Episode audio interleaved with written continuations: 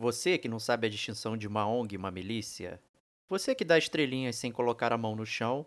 E você que não sabe quais são os quatro estados da matéria? Este cast é pra você, que é gamer como a gente. Surprise, motherfucker!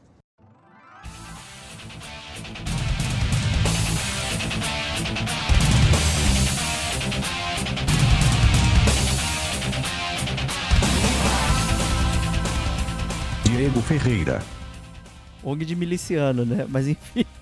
Rodrigo Estevão, sei lá, invadir uma base pra acabar com os terroristas. Eu falei, qual é o seu principal skill? Meu principal skill é que eu não sei atirar muito bem, não. Antônio Lutfi, Ah, Basicamente, as credenciais do cara pra invadir uma base e tomar os terroristas é que ele já jogou muito videogame antes. Então, assim, tá tranquilo.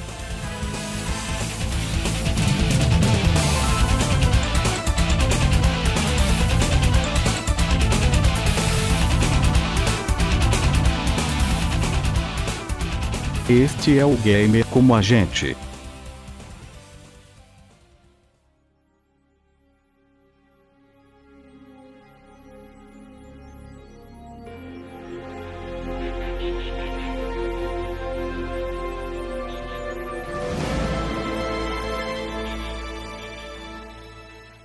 Amigos e amigas gamers, sejam bem-vindos a mais um podcast do Gamer como a gente. Eu estou aqui na companhia de Rodrigo Estevão. Alilulelo, amigos do Gamer como a gente. Estou pronto para ser criticado mais uma vez pelo Diego por ter repetido a minha entrada, mas agora se tornou uma grande tradição minha nos episódios que vão falar de Metal Gear, cara. Dane-se você, Diego. Essa é a grande verdade.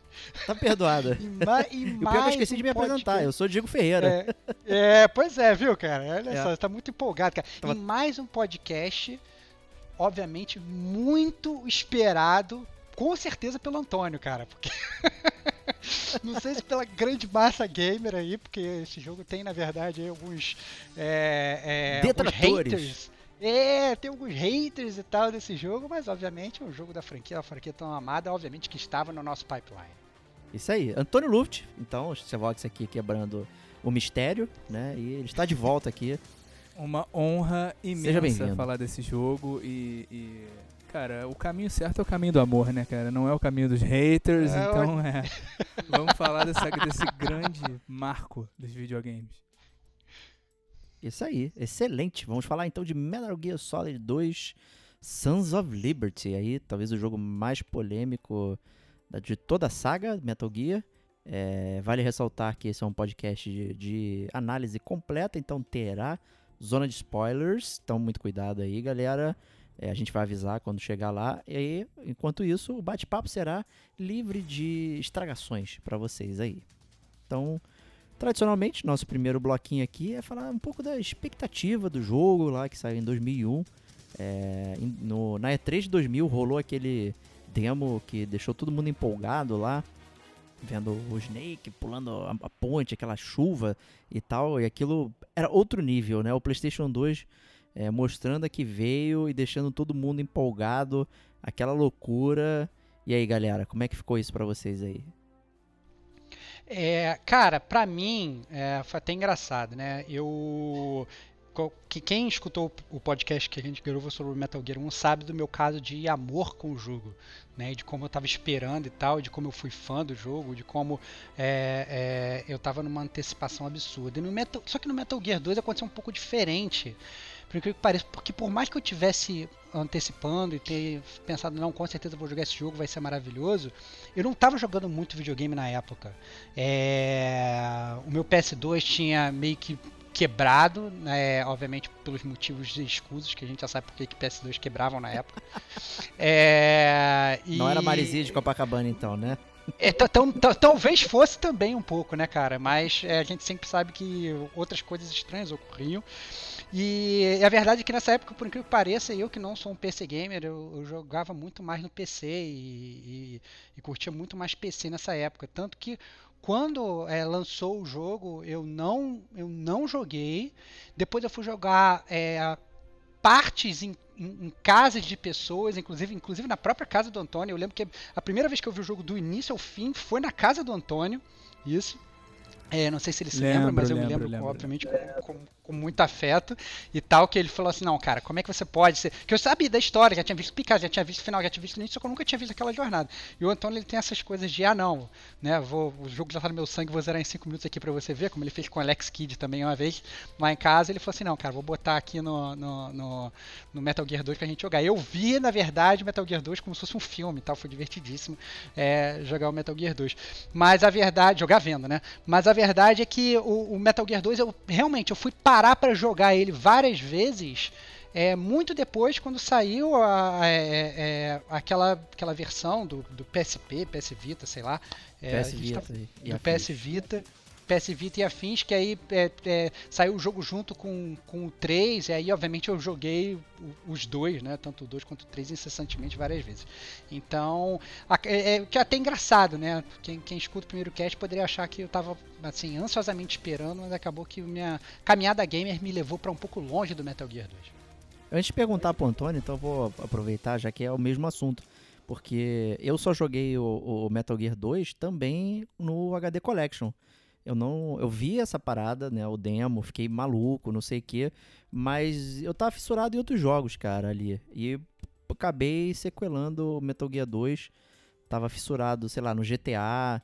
É, pô, que foi aquela mudança total, né? De jogabilidade tava fissurado no Final Fantasy X e tal, assim, então, é, quando eu peguei o PS2, é, já não tava mais ligando tanto pra Metal Gear, né, o 3 eu acabei pegando jogando nessa época, mas o 2 eu acabei deixando pra lá, passou em branco, vim jogar no HD Collection, pra, aí, pra fazer birra eu peguei no Xbox 360 e não no PS, né, pra fazer, fazer graça, acabei jogando ali o, o 2 e o Peace Walker, que eram jogos que eu não tinha tocado ainda, então foi legal é, jogar isso, e, mas o 2 eu vim jogar bem depois, assim, até depois de ter experimentado é, o 3 e o próprio 4 também, eu já tinha jogado um pouco dele na época, então, assim, eu acho que foi talvez até melhor ter jogado depois. Eu acho que em termos de, de entender as coisas, o que, que o jogo tá querendo dizer e tal, até mesmo ter um pouquinho mais de maturidade pra interpretar os jogos e tudo mais, eu acho que foi a melhor opção ter jogado ele muito depois, assim. Então, go- gostei.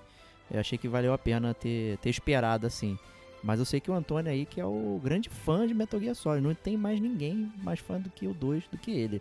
E aí, Tonho? Cara, é, só um segundo antes, um, um- um pequeno desvio, porque quem apresentou Metal Gear 3 pro Rodrigo também fui eu. Não sei se ele se lembra, mas ele viu que tinha esse jogo Ih, na casa do nosso grande amigo Bernardo Castelões.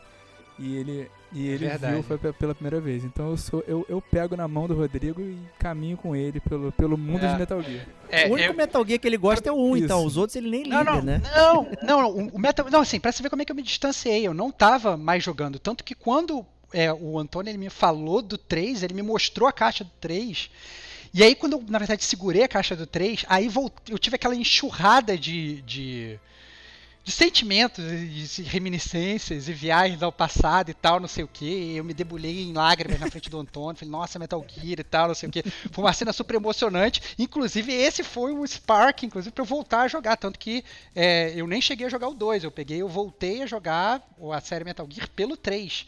Né? Então, na verdade, eu fiz um e depois o 3, né? Então, é verdade, essa é, essa é uma, uma grande reminiscência, é um ótimo parênteses. Mas, cara, então, como, como eu falei no, no, no cast do Metal Gear 1, eu comecei pelo 2. Então a minha expectativa era zero, porque eu. É... Agora eu não lembro qual foi o outro jogo, mas eu tava no primeiro ano do, do ensino médio. E eu troquei de jogo com alguém, assim, com um amigo, com um amigo meu de outra turma e tal. Falei, ah, é, eu quero jogar tal jogo. Eu acho que era o GTA, se eu não me engano. É, pega, deixa eu pegar teu GTA e você pega esse Metal Gear. Aí eu falei, pô, Metal Gear, que, que porra é essa, né? Sei lá, já ouvi falar, sei que existe, mas sei lá, mas vamos lá. Ele falou, não, é bom, é bom, não sei o que. Eu falei, tá. Aí eu peguei e fui jogando. Então a minha expectativa era zero. Inclusive, é, eu joguei o 2 sem entender nada, né? Porque ele, já- ele meio que exige que você tenha um 1. e, mas eu fui curtindo o jogo, mas assim, é, é, eu fui gostando mais do jogo mais pro final, porque, como a gente vai falar mais na zona de spoilers, o, o final do jogo ele tem um- uma questão filosófica que é que vai além de você entender o, o primeiro jogo ou não. Então ele vai ficando mais interessante pra quem não sabe. E depois, como eu fui jogando os outros, e depois joguei o Twin Snakes, que é, que é, que é a versão do 1 pra GameCube, aí eu fui gostando mais e mais do, do 2. É, E foi isso, assim, a minha expectativa era zero, mas é, fui, fui muito bem surpreendido e, e eu gostei muito. Foi o primeiro jogo, né? Também como eu falei no outro cast, foi o primeiro jogo de, de stealth, né? Que você tem arma, mas você tem oito balas e se você for pro conflito você vai perder. Assim, é, é para você ir devagarinho. E isso foi uma, um, pô, uma mudança total na, na, na, minha maneira de jogar, inclusive na minha maneira de escolher jogo. Porque até hoje isso é um gênero que eu gosto muito. E sempre que tem um, um quesinho de stealth, eu, eu, eu curto, assim. É, eu gosto desse tipo de jogo, que você tem mais que usar inteligência do que saber mirar bem. Até porque eu não sei mirar bem em jogo, então. É. Esse jogo é Por é isso melhor. Que tem aim assist hoje em dia. Pois é. É, é, é, muito, é muito bom quando você é um agente super secreto tentando, sei lá, invadir uma base para acabar com os terroristas. Eu falei, qual é o seu principal skill? Meu principal skill é que eu não sei atirar É muito isso. bem, não. Eu tô, sendo bem, eu tô sendo bem honesto logo de cara, né? Foi mal aí. Não, realmente essa não é a minha seara. Justíssimo. Então é isso aí. Acho que a gente pode começar então o nosso bloco número 2, que é o da leitura da capa aí, onde o Stevox gosta de, de brilhar bastante aí. Por favor, dê um rundown de Sons of Liberty pra galera.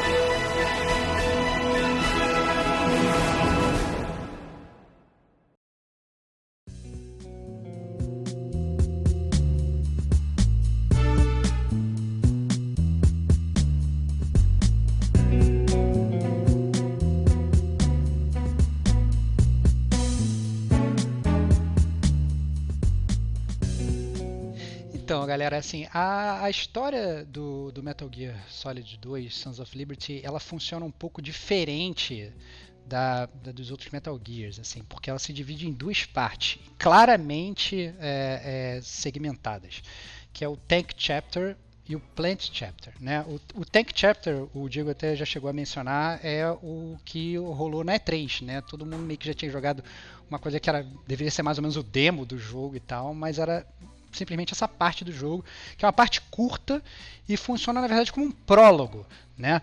E obviamente por conta disso, até por conta de ser um prólogo, eu vou me dar a liberdade de falar um pouco mais, porque se eu não explicar o prólogo, não tem como explicar o, o jogo principal que é o que é o Plant Chapter, né? Então, uh, digamos os grandes críticos e advogados aí da zona de spoilers, obviamente me perdoem porque eu vou ter que ir um pouco mais adiante na, na, na explicação do prólogo, né?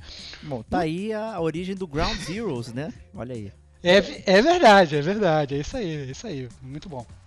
É, o, o Tank Chapter, ele, ele, ele começa, na verdade, dois anos após os incidentes ocorridos em Shadow Moses, né, que é o que a gente comentou no cast 93 do Gamer Como a Gente sobre o Metal Gear Solid 1.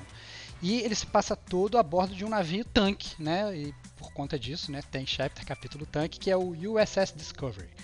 É, o Solid Snake e o Oracon eles não fazem mais parte da, da Foxhound, eles são agentes independentes né, de uma ONG e eles estão investigando a produção de um novo Metal Gear por parte dos Estados Unidos, que seria o Metal Gear Ray. Né? E aí, no meio da operação de infiltração do navio, é, enquanto o Solid Snake está lá se esquivando e tal, não sei o que, furtivamente, como o Antônio gosta, né, sem atirar, sem, a, sem, atirar em ninguém, sem, sem atirar em ninguém, porque o Solid Snake não sabe atirar. O, o local é invadido por mercenários russos liderados pelo coronel Gurlukovich e pela filha dele Olga, e pelo revólver Ocelot, né, que vocês obviamente já conhecem aí do Metal Gear Solid 1, caso é, tenham jogado ou caso tenham escutado o cast Gamer como a gente. No final das contas, o Ocelot ele, ele trai os próprios russos, ele rouba o Metal Gear. E no final desse prólogo, esse navio tanque ele acaba afundando, causando aí uma catástrofe ambiental por conta de uma contaminação de óleo, né? Porque é um navio tanque, né? Então, em teoria, o navio tanque tem óleo dentro e aí é um navio é, é, é afundado e, e, fica com aquela contaminação de óleo dali. E o Solid Snake, que na verdade era, digamos, talvez uma pessoa super adjacente aí em todo esse processo, ele acaba sendo considerado pela mídia como um terrorista culpado por todo o evento. E ele morre né? É, é quando, ah, quando, quando o navio afunda, né? Então esse é o prólogo que já que, que, começa, o que na verdade deixou, eu acho que todos os, os gamers é, não sei se talvez muito um pouco chateados, né? Porque bem ou mal você está teve toda aquela jornada épica com Metal Gear 1, né? E você tava, na verdade, jogando com, começa jogando com o Snake e tal, e de repente, logo depois dos primeiros 10 minutos de jogatina, que quer que seja, é, o, o Snake né, morre. E aí, é, passam-se dois anos e, e, tem, você tem uma janela de tempo relativamente grande inicia a segunda parte do jogo, que é o Plant Chapter, né? Que na verdade é o jogo em si, né? Plant Chapter porque na verdade é, é, é esse Plant né, é uma plataforma de limpeza de águas marinhas que se chama Big Shell, que foi construída naquele mesmo local ali para realizar a limpeza do, do, do, vazamento de óleo, né? E aí é, eles criaram essa, essa, essa, essa plataforma e na cerimônia de inauguração é, ocorre um ataque terrorista né, de um grupo chamado Dead Cell, liderado por um tal de Solid Snake, né, que estava aparentemente, né, supostamente morto. E aí esse grupo terrorista, eles colocam todos de refém, inclu inclusive o próprio presidente dos Estados Unidos, que estava lá, né, o John Waynes, e eles ameaçam destruir tudo caso os Estados Unidos não paguem 30 bilhões de dólares. Né? Opa, então, aumentou aí o resgate, né? Já melhorou. Os caras, os caras ficaram um pouco mais gananciosos, né? E, mas aí, obviamente, como o mal não pode vencer, né, entra em ação um reformado grupo Foxhound, né, que mais uma vez tenta resolver tudo da maneira mais fácil, né, enviar um exército de um homem só para resolver tudo. A grande diferença é que esse exército de um homem só é na verdade agora um cara chamado Raiden, que é um agente novato, né? É, sei lá, pr primeira missão dele e obviamente essa missão vai ser se infiltrar nessa plataforma, resgatar o presidente, todos os outros reféns e desmantelar toda a operação terrorista e liquidar com o grande malvadão Solid Snake. É essa, esse é o pano de fundo. E aí vem, na verdade, até a minha, minha pergunta, talvez não pro, pro, pro, pro Antônio, porque na verdade o Antônio estava vendo isso e o ele nem sabia que o Solid Snake era, sei lá, um, o herói do primeiro, não sei. Você pode até depois saber dele como é que ele interpretou toda essa jogada, se, se, se fez algum sentido para ele. Mas antes eu queria saber do Diego, né, cara? O que, que, que, que você achou dessa, dessa parada? Porque a gente sabe que teve muita disrupção da galera que tava esperando realmente jogar com o Snake e acabou jogando com o Raiden, né? Não, pois é, é. Assim, de cara, eu já acho engraçado eu até queria ter comentado na hora que você falou. É que, por que, que uma ONG tem dois caras mega fodas de, e que mandam um, um, um maluco, né, é, investigar lá o a lance da plataforma, né? Essa é uma ONG muito boa, né? É, que bom, tipo cara. Coisa, né? Que, que é. quem dera todas as ONGs fossem que nem essa, cara. Olha só. ONG de miliciano, né? Mas enfim, de poder paralelo. é já caso conhecido aí, tá? Mas enfim. É...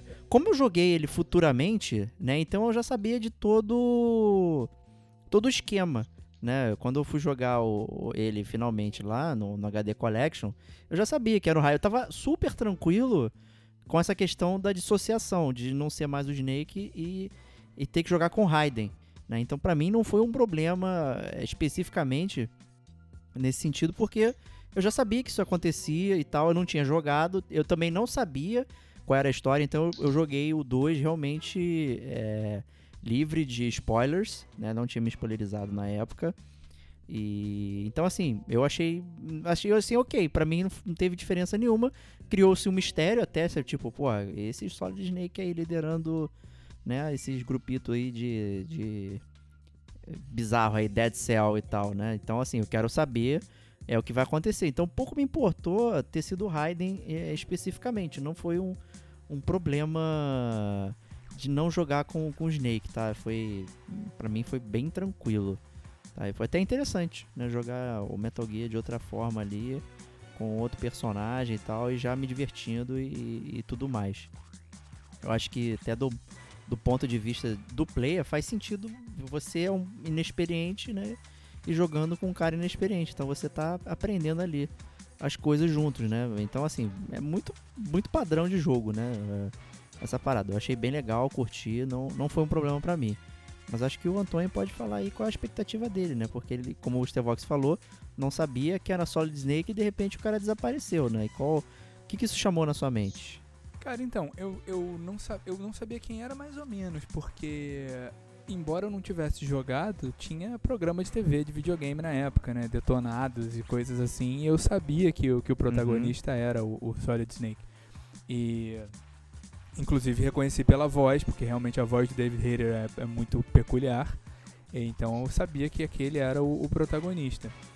Não me surpreendeu jogar com outro cara, isso nunca me incomodou na verdade, nem depois que eu joguei os outros jogos eu entendi a crítica das pessoas, nem depois isso me incomodou. Muito pelo contrário, eu acho uma sacada genial e um grande meta-jogo, como a gente vai falar mais pra frente.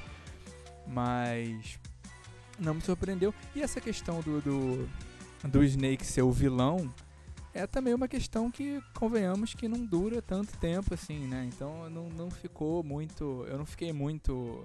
É, não deu tanto tempo de ficar curioso com o que, que ia acontecer ou alguma coisa assim. E. É, não, não, tive, não tive grandes expectativas para nesse, nesse segundo nessa, nesse, nessa segunda missão. Só que realmente foi uma surpresa, porque, enfim, é, é, é, é, o, é o que o Diego falou, assim, você tá jogando com um novato em vez de jogar com aquele cara, e muda tudo, porque o, o Snake tava ali como, como né, um, um cara de uma ONG, né, ONG, ONG barra milícia, com, com idealismos e coisas assim, e esse é só um soldado que meio que não, não sabe nada. E assim, faltou, faltou dizer que ele, ele, a primeira missão dele é real, mas ele já fez muitas missões em realidade virtual. O que só re... é, é, VR training, né, cara? só reforça que a gente também, exatamente, né? Exatamente. Jogando VR missions. Exatamente. Basicamente as credenciais do cara para invadir uma base e tomar os terroristas é que ele já jogou muito videogame antes. Então assim, tá tranquilo. Olha aí. Porra, perfeito. É, é, é, o player, né? Exato. Ele é o, o verdadeiro avatar do jogador de videogame, né? E eu, e eu acho que isso que é interessante, na verdade, né? E, e, primeiro que como essa quebra é muito atípico em jogo, né? A gente até comentou de um jogo recentemente também, foi no é, no 95, no podcast 95 foi o LA Noir, né? Que tem esse shift também de personagem e tal. E é, mas só que é muito atípico isso acontecer, né? Então é inesperado para muitas pessoas que não estavam ali, né? No, no, no, no pulo do gato, né? Que então eu, quem tava ali acho já que pegando o jogo. É, eu, eu acho que a principal, a principal crítica, na verdade, é, não, não, não, não é nem uma crítica. Eu acho que é aquela questão de gerenciamento de expectativa, né, cara? Porque assim, o cara jogou Metal Gear 1, o cara tava super ansioso para controlar o Solid Snake, né? De novo, porque pô, foi um puto herói super emblemático e tal, cacete A4. E quando ele começa a, a jogar a jogar a parada, ele vê que ele não vai controlar o Solid Snake, a primeira é, é, é, reação do cara é começar a hatear o negócio. Ele nem continua a jogar para ver né, por que, que ele não está controlando ou como aquilo ali vai se desenrolar. Ele fala: Ah, não, brother, eu comprei esse jogo no lançamento, eu gastei uma grana porque eu quero controlar o Solid Snake de novo. E aí ele bate pack em uma criança animada e fala: Não, não quero controlar esse cara novo, esse, esse lourinho aguado aqui. Entendeu? Então eu acho que. Eu, eu até entendo um, um, pouco a crítica, mas por conta da frustração de expectativa. Não por conta do jogo em si, porque eu acho que, como, como vocês dois falaram, o jogo ele se sustenta muito bem em termos de, de, de, de personagem e tudo vai fazer sentido no final.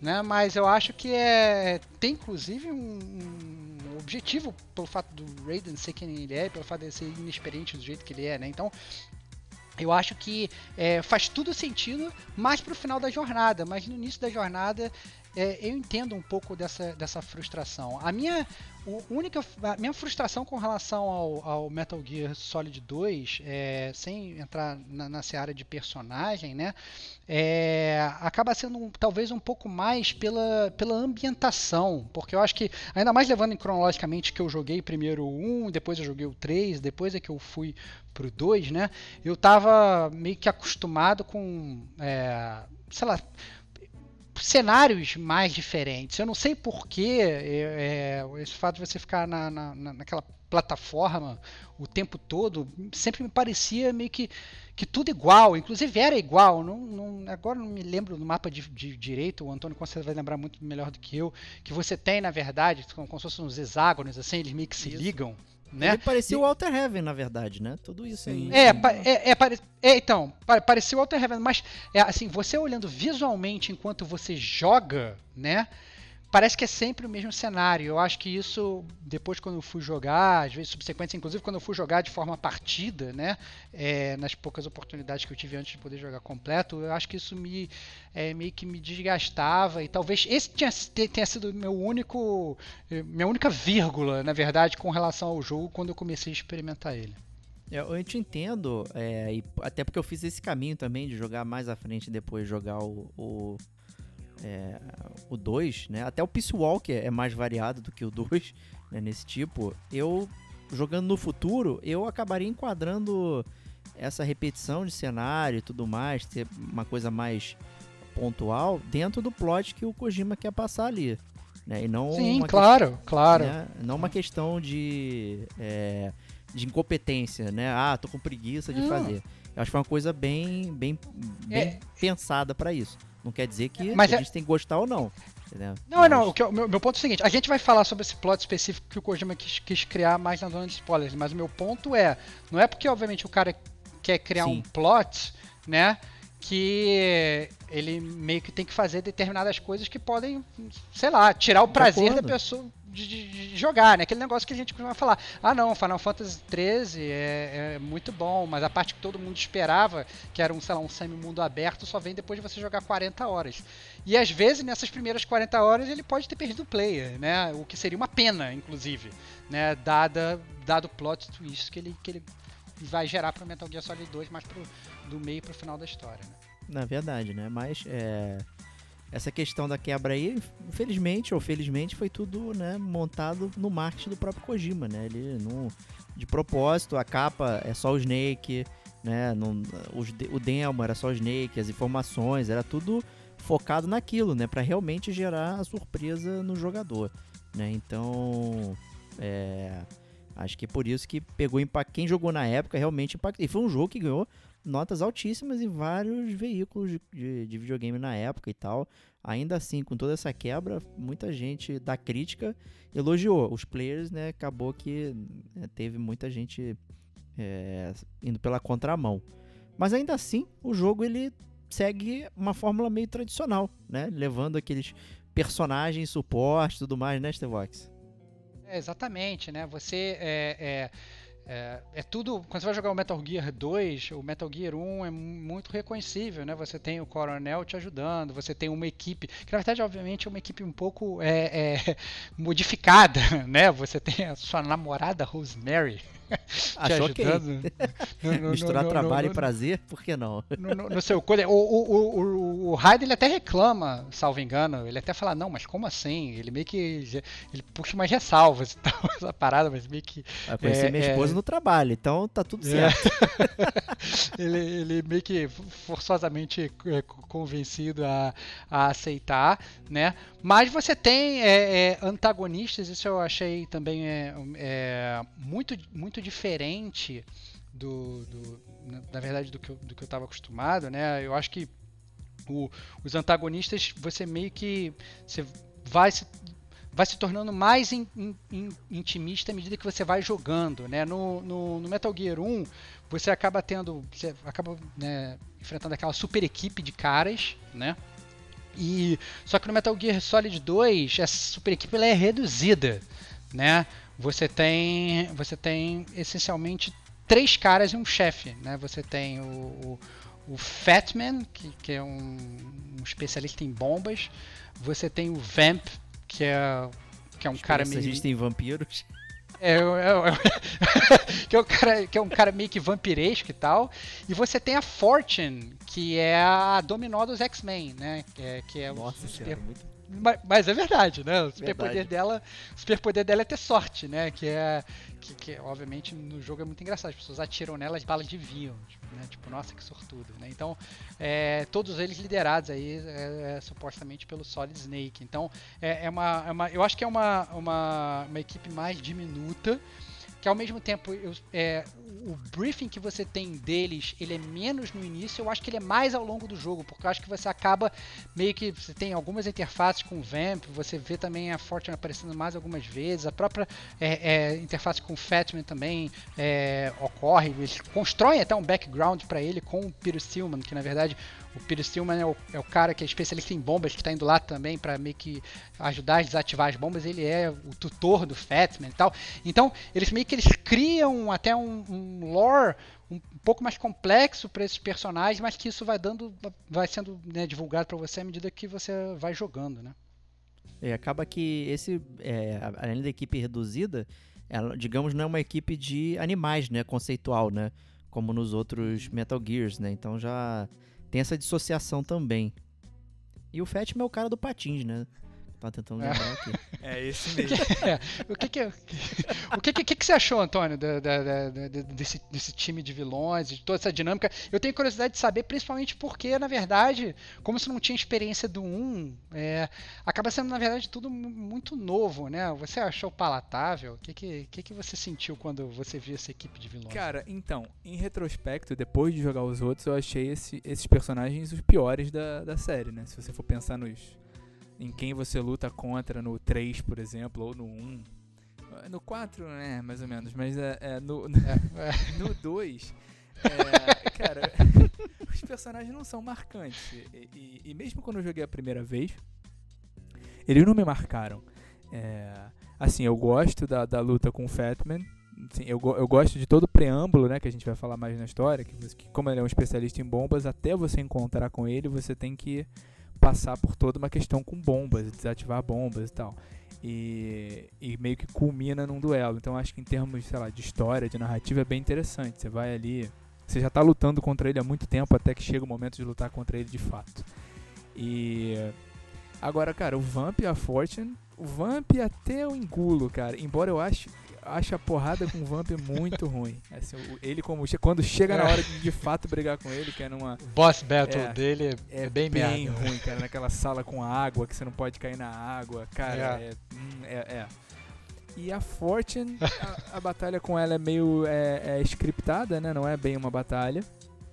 E e pra mim é o pior personagem, porque é, o- é um personagem que tá sempre mordido, ah, tem toda uma questão, porque toda a questão dela é que é que é que ela não consegue tomar tiro, né? Tipo, e as balas desviam.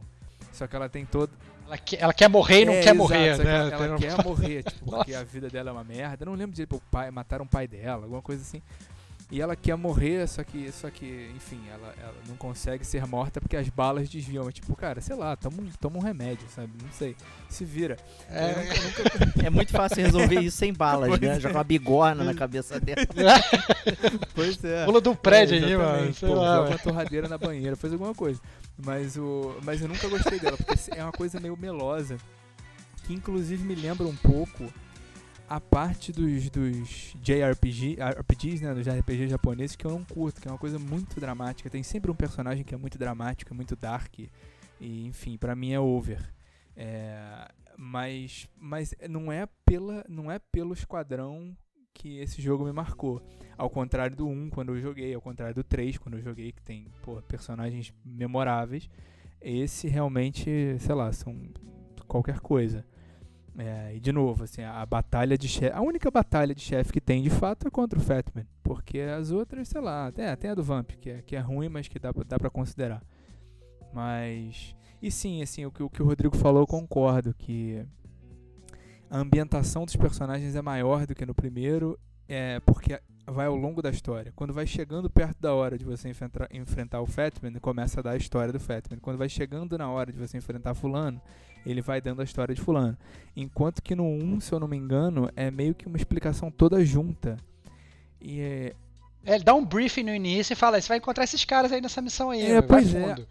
Aí, e depois ele até chega a abordar algumas coisas, né? Ele vira, sei lá, na, na, na Sniper Wolf e tal, mas sei lá, mas por exemplo, no, na, na- no Psycho Mantis é aquilo ali, né? Tu entra numa sala, o cara tá lá, tem a boss battle, morreu e, e isso é finir, né? A parada meio que é, é super autocontida. Eu tive essa impressão, pelo menos no, no, no- no Sons of Liberty, que, que parecia que era menos, mas ao mesmo tempo eles, eles quiseram dar uma profundidade maior para os personagens. Se eles conseguiram ou não, ou se na verdade essa explicação que eles vão dar, essa profundidade é satisfatória ou não, aí são outros 500 sim. né? Tipo, como você mesmo falou, assim, o cara fica falando da, da, da, da, da, da Fortune, mas whatever, o personagem não, não é tão legal, né? Eu lembro, inclusive, tem um, tem um momento que, sei lá, é, é, atiram nela, aí a bala desvia, a bala meio que vai no Vamp, aí o Vamp meio que morre.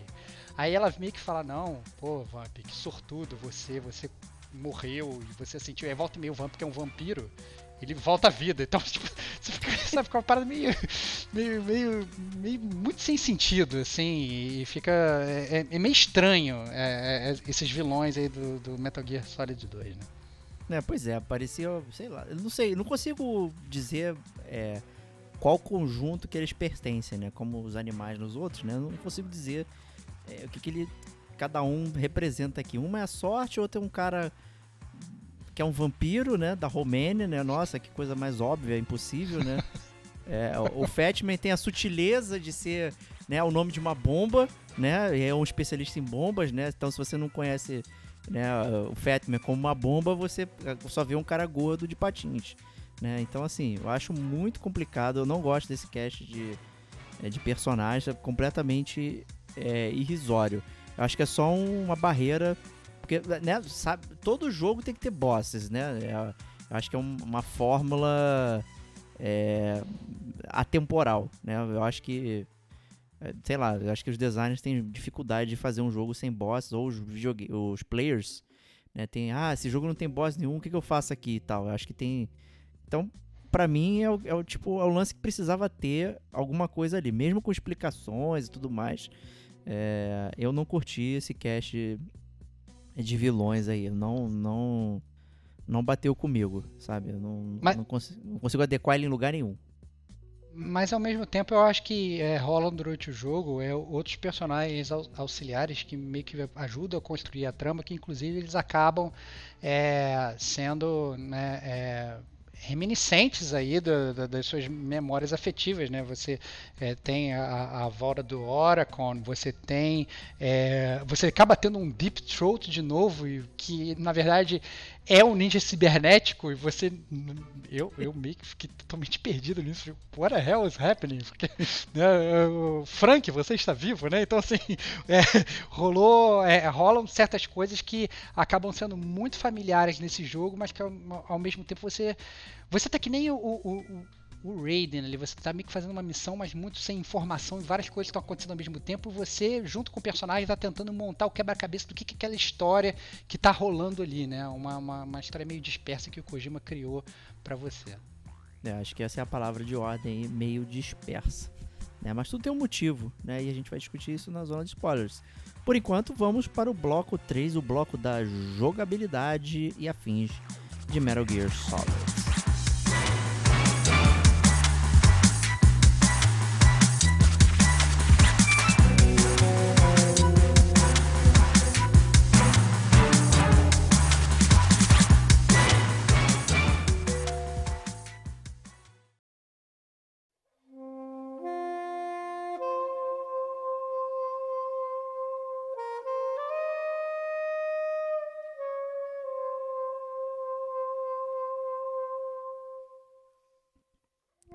Que esse jogo funciona, hein? Não funciona nada. Não, mentira, é sacanagem. É. Ele, inclusive, traz, é, em termos de jogabilidade, deixando aqui um disclaimer antes de começar, né? Pode ser que a gente fique repetitivo com o que a gente já falou no podcast do Metal Gear 1, podcast 93, né? Mas, por exemplo, se a pessoa chegou aqui e não ouviu, ela está só procurando o Metal Gear 2, né? Acho que faz sentido a gente né, dar o rundown de tudo que, que rola aqui, né? Prosseguindo, é, ele traz aquelas melhorias, né? Dá umas melhoradas aí, boas partes vindo do Twin Snakes também, tudo mais. É, mas como o Stevox gosta de dizer sempre no início da jogabilidade, é, é um jogo de terceira pessoa de tiro. é, não, é, é, continua tendo aquela câmera que talvez não favoreça muito você ser um jogo de terceira pessoa de tiro, mas como bem falou o Antônio, você não dá né? tiro, é um jogo de tiro. Bem falou Antônio, você não dá tiro. É o jogo de tiro que você não dá tiro. Apesar de que, na verdade, nesse Metal Gear especificamente, rolam uns, uns inimigos meio que robôs, assim, né? Como se fossem os drones que ficam voando.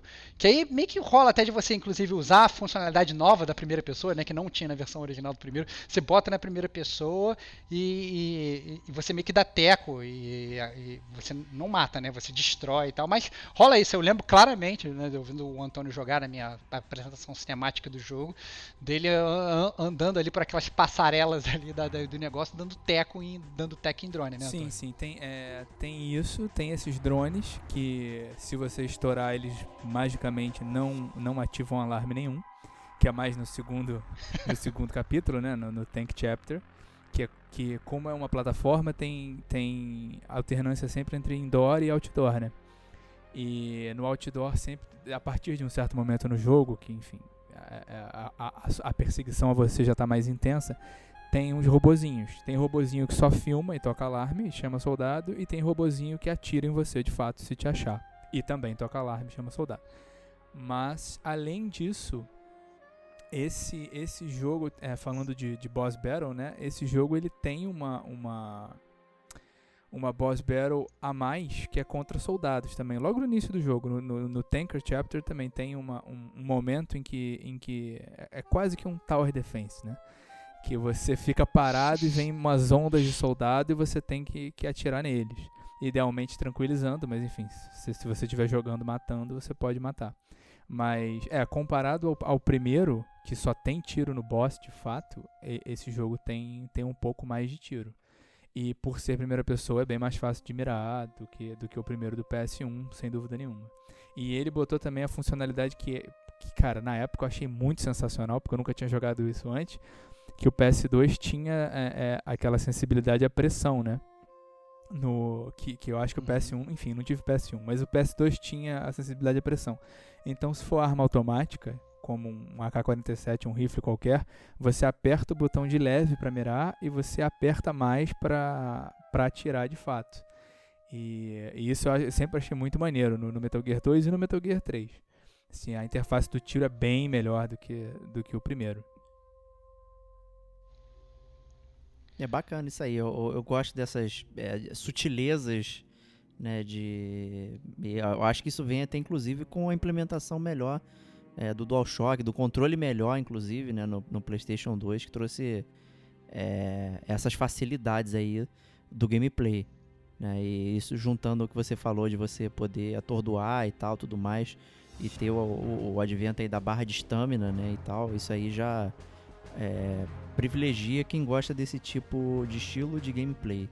Né, então já, é, já é mais legal, mais, mais liberal, né, no, numa missão de, de de stealth e tudo mais, faz muito sentido você não ter que sair matando todo mundo, né? Acho que virou um, até um, um clichê de, de jogos futuros, de vários, né, várias franquias, mas que falam de stealth que você pode jogar sem ser agressivo, né? Sendo totalmente fantasma, né? O que é bastante interessante. É, como o Antônio chegou até a mencionar, no, no do Metal Gear 1, você acaba tendo essa, essa mudança que é bem relevante para os bosses, né? Você poder drenar a estamina usando uma arma né, de, de, tranquilizante e não ter que literalmente depletar o sangue do cara e deixar um corpo morto no chão. Até porque também é, é, como, como falou o Diego aí, também talvez nem faça muito sentido, né? Você não é um, um assassino inverterado, pelo contrário, né? Você tá, só, só fez missão de videogame, que nem a gente. Então, é, a não é... ser que a cutscene peça que o cara morra, né? Aí não é culpa sua. Ah, não, é. É, é que nem filme da Disney, né, cara? O ambiente dá, dá cabo da, de quem ele tem que dar cabo, né? É, exatamente, é verdade, é verdade. Mas, mas o, o, o que eu acho é, o, jogo ele acaba funcionando da, da, mesma forma, né? Então, no sentido de você continua tendo o seu Soliton Raider, que na verdade eu não lembro se eles continuam chamando sim, de Soliton sim. Raider, mas você continua, você continua tendo o seu radarzinho ali, você continua altamente dependente ali do seu radarzinho, né? Principalmente por conta da câmera ser aquela câmera câmera super top-down, quase no cucuruto, né? É, você acaba tendo que muitas vezes olhar mais para o canto superior direito ali, para o seu radar, do que, do que para qualquer outra coisa, né? O que eu acho que, é, assim como no primeiro, ele pode até ser considerado como uma, uma, uma micro falha do jogo, né? É, se você tá, tá, tá olhando, tá vendo uma televisão, tá olhando só pro picture in picture ali no, no cantinho, a parada não tá muito certa, né? Talvez uma mudança na câmera pudesse ter sido boa, né? É, mas teve realmente essa facilidade, de, pelo menos né, na hora de mirar você conseguia é, botar, botar em primeira pessoa. Mas em termos de gameplay, na verdade, não tem nenhuma mudança relevante entre você controlar o, o Raiden ou você controlar o, o, Snake. Esse é o ponto, né? Os dois acabam sendo é, é, é super proficientes porque você que é o player está controlando, não tem nem... o fato do, do, do Raiden ser um, ser um novato não implica em nada é, na, no gameplay. Ele acaba, ele continua sabendo muito bem mexer nas armas, ele continua muito bem andando e rastejando e fazendo todas aquelas coisas que o Snake já tinha feito. Ele é tão novato quanto você, né? É. É, é verdade. Só joga videogame. Não, mas olha só, tem uma que é muito diferença. apropriado. Tem uma diferença, porra, que eu não acredito que o Rodrigo não mencionou, é que o- o- enquanto o Snake dá uma, uma rolada, se você apertar o botão de esquiva, o, o Raiden dá uma Ele dá uma estrela sem as mãos. Ah, é verdade. O que é muito, assim, realmente é muito cabível pra uma missão secreta. Você tá correndo, você tem que dar uma cambalhota. Em vez de dar uma cambalhota, você dá uma estrela sem as mãos. Você dá um mini salto mortal É de verdade, ginástica cara. olímpica. Cara, excelente, cara. Eu acho que é muito mais plástico. Eu acho que, que, que cabe muito bem pra personalidade do Raiden. Ele claramente é um cara que ele não. Ele gosta de aparecer, né, cara? Né? Ele, é ele não, não precisa viver nas sombras. Né? E que forma melhor de esquivar dos tiros inimigos do que dando, do que dando um duplo twist carpado lá da dos Santos? Eu acho É isso aí. super válido, cara.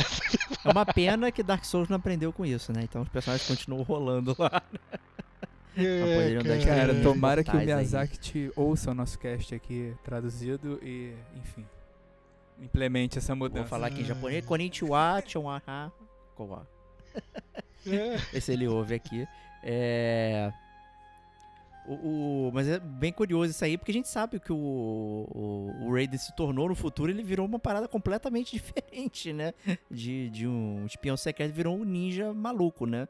Que, que, que faz peripécias ainda, hum, sabe, mais loucas do que propriamente essa estrelinha, né? Mas foi muito bem colocado que, né, acho que a única diferença estética entre eles, né, de jogabilidade é essa brincadeira aí de da estreleta e não né, rolar no chão, mas é, é praticamente é, plástico e não de efeitos né, de fato na, na jogabilidade. Não tem nenhuma diferença de você jogar com um com o outro. A interface é igual, né? Você tem os dois lados da tela com os equipamentos, o jeito que você equipa as coisas, é, sabe? É tudo é tudo muito familiar, eu diria. É, não, é eu-? Eu só queria. É, é muito familiar, mas eu só queria fazer um pequeno parênteses corrigindo vocês, né? Que estavam falando aí do Dark Souls, que o Dark Souls você não dá estrela, você só rola. Você tá né? certo, você eu já dá sei, já estrelas, sei, é né? Eu não sei já, porque eu não sou já fez, versado. Miyazaki já fez isso, né? Você no Dark Souls, fazer um pequeno parênteses de um jogo também muito amado aqui no Gamer Como a Gente, Dark Souls 1, você tem o Darkwood Grain Ring, que é o anel que você consegue, e o anel, ele, quando você deixa ele equipado, você não rola, né? Você dá uma estrela escapando das espadadas dos inimigos, o que funciona muito bem, Parabéns, provando que na verdade que o Raiden era um cara à frente do seu tempo. Então, parabéns, muito bom. Esse anel, né? Eu nunca teria chance de pegá-lo, né? Você me conhece. Ah, que isso, cara. É muito divertido. É muito divertido dar estrelas escapando. Então, Mas faz muito sentido. essa claramente é a onda do momento, né? Algum dia eu ainda acho que Solid Snake vai entrar nessa nova onda do Imperador aí também. né? E, e todas essas similaridades aí, é, eu acho que falar do gráfico, né, é uma parada, né? é, Não precisa falar, né? Eu acho que o salto do PS1 pro PS2 foi muito grande, foi um salto bem grande mesmo entre os jogos. Acho que para um jogo que, que veio logo ali no né, próximo do início do PS2 e tudo mais, foi um jogo que surpreendeu bastante, né? O- finalmente os personagens te- é, tiveram rostos, né? É o cara, né? É isso que eu ia falar. É, você Algo passa a ter. visto. Você, o personagem passa a ter olhos, né? Passa a ter nariz, passa a ter boca, né? A gente estava acostumado é, é, a jogar o Metal Gear 1, a gente via aqueles personagens que parecia que é aquela câmera que você não pode mostrar os os menores e tal, fica tudo granulado, né? É, você não consegue identificar, mas nesse jogo não, né? As pessoas elas tinham realmente faces, elas falavam, a boca mexia e tal. Óbvio que o, o gamer que está escutando agora, que for pegar esse jogo e para analisar, falar, "Não, esses caras estão de sacanagem, né? Esse gráfico não é nada parecido com os que a gente tem hoje, é verdade, óbvio que não é. né? Mas ainda assim, se a gente for levar, é, é, fazer, montar aí na linha do tempo e quiser comparar o Metal Gear 1 com o Metal Gear 2, o salto, tô aí com o Diego, foi realmente gigantesco, né? É, Gigantesco. Cara, mas tem uma questão É assim, absurdo, é- assim. é- tudo bem, óbvio que não dá pra comparar nem o, o- o Metal Gear 2 com o Metal Gear 4, por exemplo, que já foi um salto grosseiro também. Mas se você for ver hoje em dia, é, é um gráfico que envelheceu bem. por exemplo, o Mario, o Mario 64, Sim, embora ainda seja um jogo sensacional, você vê que não é um gráfico que envelheceu tão bem. Ele tem uma cara de datado. O, o, o Metal Gear, talvez aí, aí por causa da crítica do Rodrigo, né? Porque é tudo meio igual, é tudo meio laranja, e tudo meio fácil de desenhar. Não tem muito, não tem muito erro, né? Fica uma coisa ali que é passável. Não, assim. Não, é verdade. Assim, eu inclusive recomendo quem tiver a oportunidade de jogar esse HD Remaster Collection e tal, vale a pena. Porque o, o jogo ele, ele, ele funciona bem, bem atualmente. Obviamente, eh, se você quiser comprar um PS2 para jogar a versão lá de trás, eu diria que talvez não vale tanta pena, né? Mas você hoje você consegue comprar esse esse esse remaster aí que é, o gráfico que obviamente já era melhor, ele está muito mais polido para as gerações atuais. né? E É a verdade, jogabilidade total, ainda é isso aí. fluida. É, é, você dá estrela, né, cara? É óbvio que vai ser fluido. Como é que vai ser, como é que vai ser fluido sem você dar estrela? Cara, eu diria que, eu diria que a, única, a, a única grande mudança assim, de, de padrão de jogabilidade para os dias de hoje é que hoje já está mais disseminado você mirar com, com o L e atirar com o R, né? E na época ainda era no polegar, ainda era no quadrado. Isso eu acho que é a grande diferença. Agora, fora isso, eu não acho que tenha uma grande fluidez a mais hoje em dia. Assim. O, jogo, o jogo se comporta muito bem, você não fica frustrado. Verdade. É, e se você tem um PS3 ainda hoje, vale aquela coleção do Metal Gear Legacy Collection, né? Que tem tudo. né, Lá você pode ter toda a sua coleção bacana em um discão gigante aí. É excelente. Mas acho que é isso aí, Stevox. Pra jogabilidade. É isso que é, é isso que é, é, antes, antes até de migrar de jogabilidade, eu só queria falar da música, que a música ela Boa. ela Esquecido. ela não chega. é, eu, eu acho que ela não. Ela não é tão épica, não tocou tanto meu coração quanto tocou a, a- a do 1, mas ainda assim a trilha sonora ela, ela, ela é coerente com a série do Metal Gear, né? É, são, são músicas legais de escutar e são músicas muito acima de outros jogos concorrentes da época, né? Antônio? Totalmente. É, e agora você acabou de me lembrar também por que, que eu implico tanto com a Fortune. Que a música dela, embora eu não lembre agora de cabeça, eu lembro que me incomodava muito. Mas. Caraca, você tem um ódio por ela, hein? Mas, cara. Mas, É, então, cara, é, dá- ia cabia muito bem pro que a personagem dela era, assim. Era uma chata de galocha com uma música chata de galocha dramalhenta e tal. Mas. Mas. É, não, de fato, cara, a música. Eu, a- eu não tenho. A música do Metal Gear 2 é bem ambiente, né? Não tem aquela questão da. Como é no 1, que chega uma hora que toca uma música com voz, ou, ou com a, a, a- a seminal e maravilhosa e, e, porra, que deveria ser premiada a cena da escada no 3, que toca aquela música também. É. Então, assim, não tem esse, esse- É essa questão da trilha sonora com, com uma música que funciona fora do jogo, né? Tudo é meio que um som ambiente. É o som, é o som de quando tem alerta, é o som de quando você tá ali escondidinho. Eu acho ok, mas realmente não é. É aquém dos outros. Mas ao mesmo é, mas ao mesmo tempo você, você claramente identifica que você está jogando Metal Gear, né? O que eu quis dizer é que assim que a identidade sonora do jogo Tá se mantém, né? O, o Metal Gear é o Metal Gear é aquele é aquele jogo que você é, reconhece pela música, né? Reconhece pelos sons, reconhece. é, é, você às vezes nem precisa. Se tivesse, sei lá, um, um, um programa do, do Silvio Santos, um qual é a música, né? E tocassem os, os, sei lá, os sons do Metal Gear, né? Um bom gamer claramente poderia falar, não, isso é o Metal Gear com apenas uma nota, né? Então assim, então, então assim, é, é o jogo, pois é, o jogo, o jogo ele continua sendo muito reconhecível, né? Pela, pela, pela toda a sua trilha sonora. É, eu acho que o, o- como não tem vilões e tal muito característicos, né? E aí eu acho que sem querer comparar, é, o- digamos, a pro, proficiência cinematográfica do Tarantino com com o Kojima, né? O- ambos escolhem muito bem as músicas de fora que entram, né, nos filmes deles, né? Eu acho que isso às vezes fica muito na, na nossa cabeça, né? Então quando a gente ouve a trilha do Metal Gear 1, a trilha do 3 também, que é fantástica. No próprio 5 também, no Phantom Pain, tem várias paradas. Aí acaba que trilhas que são de fora você começa a associar é, para dentro do, do, do jogo. Né? Mas isso aí acaba que é só uma boa curadoria de seleções de música, né? É, mas a, a identidade sonora do, do, do Metal Gear, ela se permanece, né? Eu acho que toda aquela marca de sonoplastia, de ser visto, de, de alarme, de não sei o que, é uma parada, até que eu mencionei no outro é, podcast do 1, é uma coisa que, que transcendeu até o próprio videogame, né? São coisas que você vê é, por fora, né? O barulhinho do, de você ser é, encontrado é, sabe, todo mundo já ouviu aquela porcaria e não sabe, né? Que é do Metal Sim. Gear. Então também é, é um mérito aí da, da- de quem fez a trilha sonora, né? Que é, provavelmente vai dar o crédito pro Hideo Kojima, mas não foi ele. Cara, e tem uma coisa interessante também que, como é um jogo que você tem que ficar escondido, né? Você tem um barulho. Pra mim era novidade na época, né? Hoje em dia isso é muito mais comum e talvez na época fosse, mas eu não conhecesse outros jogos. Que é o barulho dos passos em diferentes tipos de, de chão. Você tá pisando no metal, tem o barulho do metal. Se você tá pisando no não sei o que, tem o barulho É. de outra coisa. E assim, e quando você tá indoor, o barulho do passo é altíssimo, porque é uma coisa que é feita pra te angustiar de fato, né? Você tem que andar devagar, então você tá tá num silêncio sepulcral ali dentro de uma plataforma, não sei o que, tem um barulho de uma bomba d'água e o barulho de você andando, você tem que andar devagarinho e tal.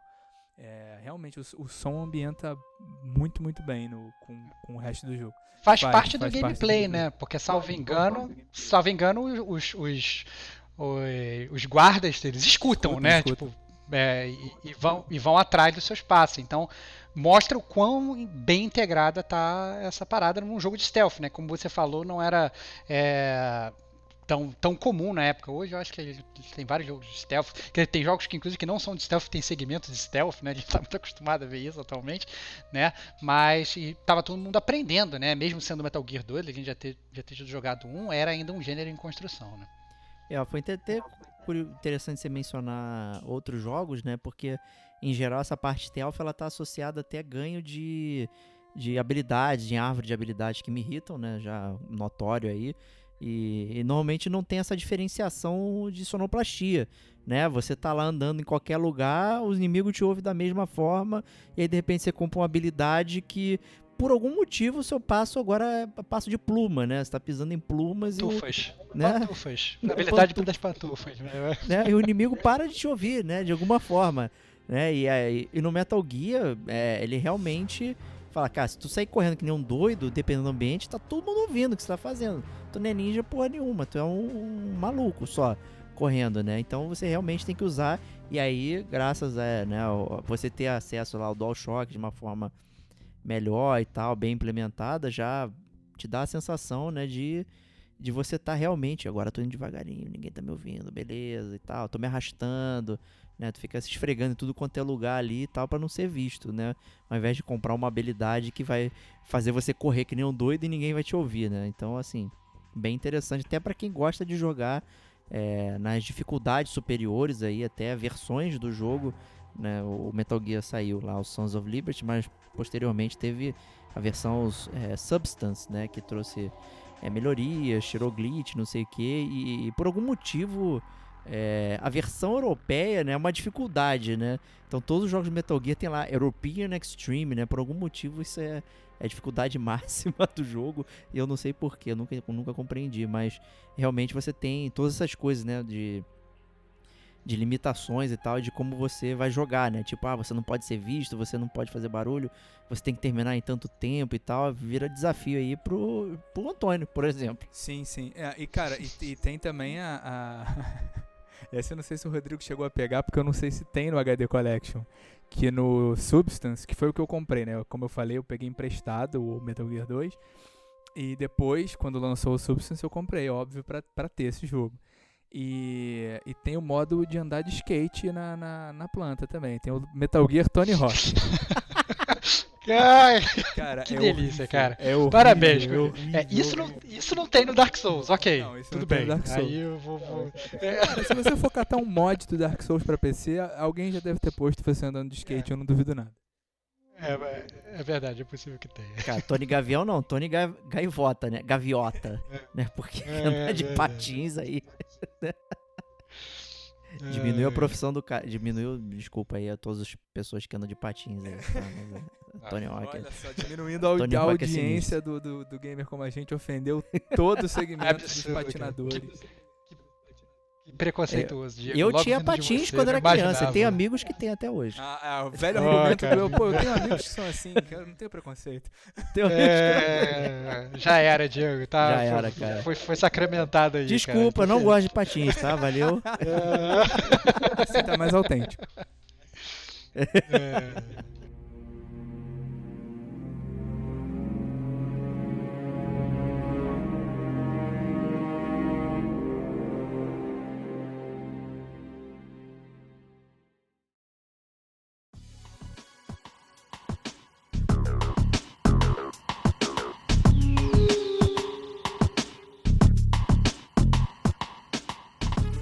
Eu acho que com isso a gente pode migrar para a zona de spoilers de Metal Gear Solid 2. É, vai começar agora. Então, se você nos acompanhou aqui, não quer ouvir é, todas as estragações do jogo, você pode pular aí para a minutagem que o nosso editor vai colocar agora e partir direto para as notas para o jogo. Né? E se você quiser continuar e bater esse papo aqui, ouvir é, tudo que o jogo tem a oferecer, fique conosco que a zona começa agora. Se a sua ficção malhou, pule para 1 hora e 42 minutos e descubra a verdade por trás do véu da realidade. Sempre lembrando que não é uma zona de bagunça, é simplesmente uma sessão, tá, gente? É. É, eu, eu, eu acho. eu- nossa senhora. Eu acho legal começar é, a zona de spoiler, que a gente sempre fica debatendo, né? Como começar e como falar, qual spoiler a gente vai falar antes, o que, que é mais relevante, o que, que não é e tal. Eu acho que talvez seja legal a gente meio que traçar cronologicamente aí uma, uma linha do tempo de spoilers. A gente meio que acabou que faz- fez isso também no, no, no, no cast do Metal Gear 1 e eu acho que talvez funcione bem pro Metal Gear 2.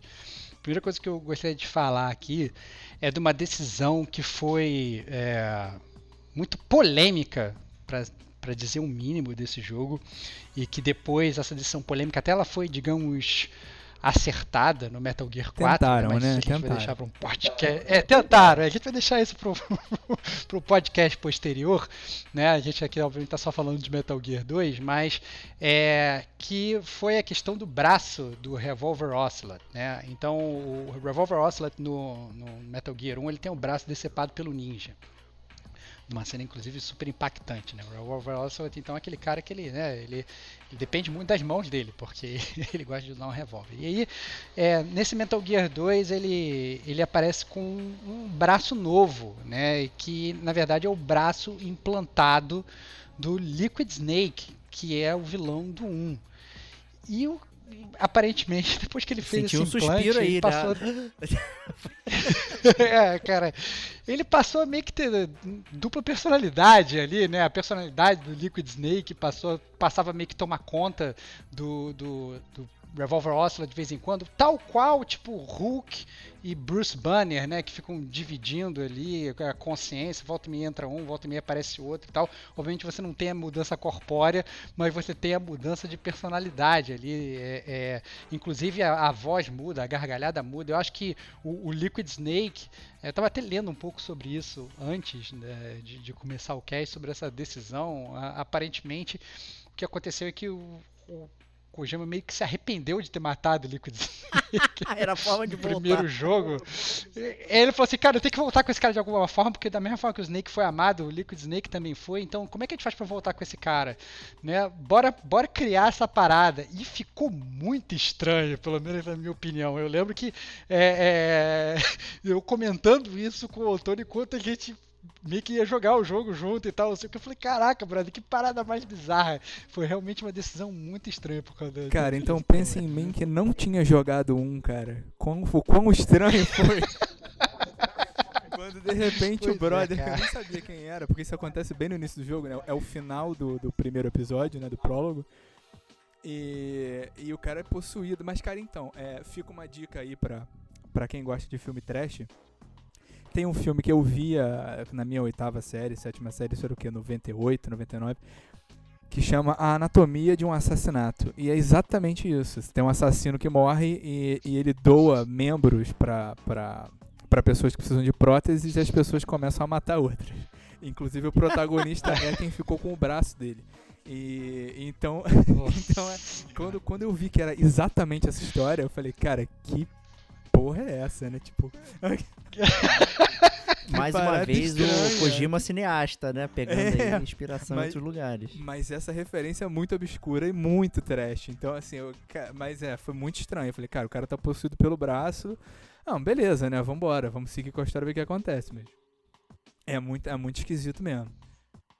E o pior, eu, tava, eu, eu lembrava de um filme realmente que tem isso, da mão possuída e tal. Eu tava tentando lembrar. É, eu acho que não é esse também. Tem outros, tem vários. É um segmento né, de mãos possuídas que existe aí no, nos filmes de terror. E agradeço você por ter feito esse, esse comentário aí mais específico.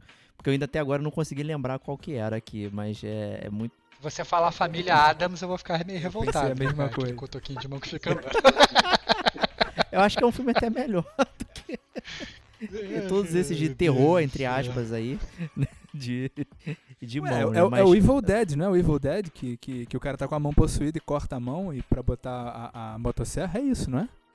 Não, mas a mão tá fora. Tem, tem filmes que a mão tá junto. E ela tá fazendo merda. Cara, tem até.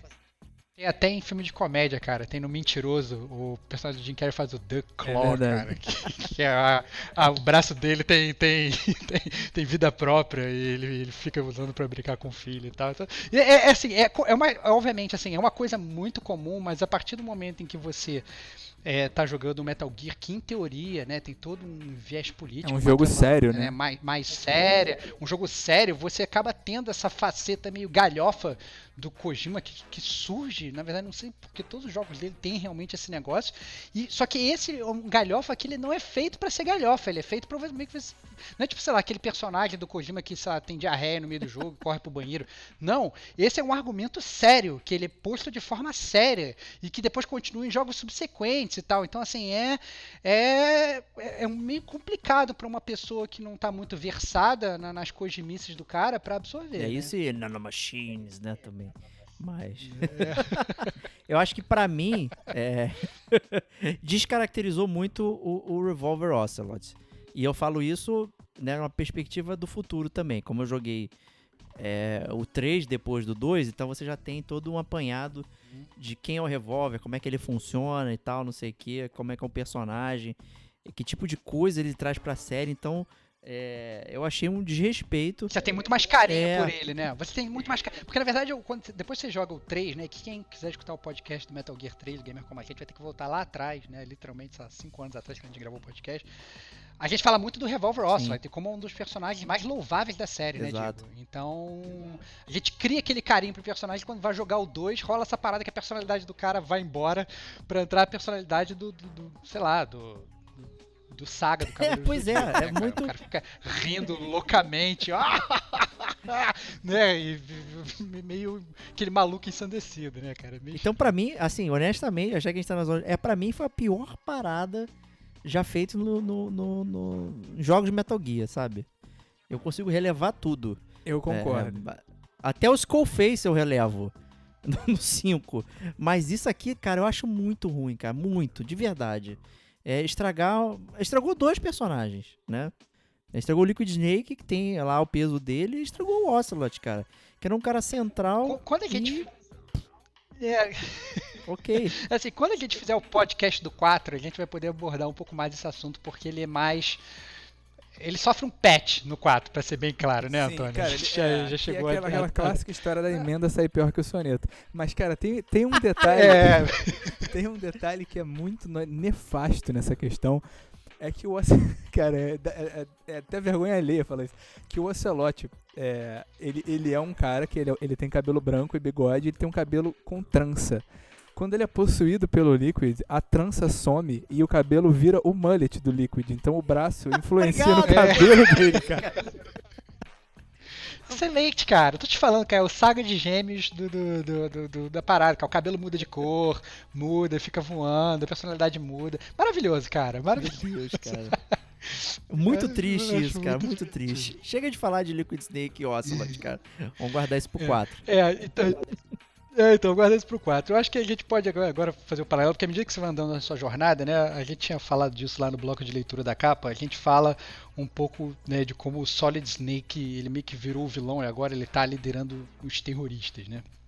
E só que, é, como bem falou o Antônio mencionou o Antônio, essa história ela meio que acaba sendo desconstruída logo ao longo do jogo, né? Então depois que você prossegue um pouco na história, você dá de cara com um cara que ele é, se identifica como Pliskin, né, com uma clara referência ao Kurt Russell, né? Mais uma referência E- cinematográfica, né? É, a- todo, todo mundo sabe né, que o Snake ele foi meio que, inspirado né, no, no- Kurt Russell e né, nos, nos- nos clássicos filmes de Fuga de Los Angeles, Fuga de Nova York e tal. É, inclusive ele esteticamente é muito parecido, né? E, e você é, é, é, vo- você encontra esse cara, o Pliskin, e o Pliskin fala que pô, eu eu sou um dos caras que foi enviado aqui, um dos sobreviventes foi enviado para te ajudar e tal, vou te ajudar na sua, sua jornada. Ele meio que não, não, não fala explicitamente que ele tem é, a sua própria agenda ali, porque essa é a verdade, ele tem sua própria agenda. Inclusive, salvo engano, o Antônio pode aliviar um pouco a minha memória, no início, logo quando você está entrando na base, o coronel ele chega a falar para você, olha, tem alguém aí invadindo com, com você essa parada, você não tá sozinho, você começa a encontrar uns corpos caídos, né? Rola umas coisas assim, salvo engano, no início do, no início do Metal Gear 2. E obviamente depois você encontra o Pliskin que, que vai te ajudar, que é, obviamente, você, se você for um versado na série, você bate o olho no Pliskin e você já sabe, obviamente, Cara, quem você ele não é. precisa né? ser versado na série, né, cara? Você jogou o prólogo com aquele personagem e tem a mesma voz. É verdade, tem razão. É verdade, tem razão, Não tem a menor verdade. dúvida. É, é, só que ele tá de barba, né? Agora nessa, nessa, nessa segunda missão ele É. tá de barba. É, Usando táticas a lá Clark Kent, né? É. Porque, obviamente, se botou Acabou. uma barba, ninguém Cara, vai saber que o Pliskin você é tirou a né? bandana, acabou. Não tem, não tem a menor possibilidade. Já Não, era. é, já era. é, você Já era. entra, né? Enfim, vai ter mais paralelo disso quando chegar a hora, mas você entra na, na, na base, você invade a base da mesma forma que você inva- invade a base do Metal Gear 1, né? Por baixo d'água. E por um cano de esgoto ou de acesso, sei lá, agora não sei, um dreno qualquer. E quando você tá entrando, de fato, já tá cortado o- o- a grade que você tem que cortar. E, e- Só que o seu coronel falou assim, não, é impossível, você é o único invadindo aí e tal. E logo fica claro que não. E, e a princípio é isso. O Snake toma essa identidade do Pliskin, que é um Navy SEAL que estava junto com a equipe e que ficou, assim, o único sobrevivente, alguma coisa assim.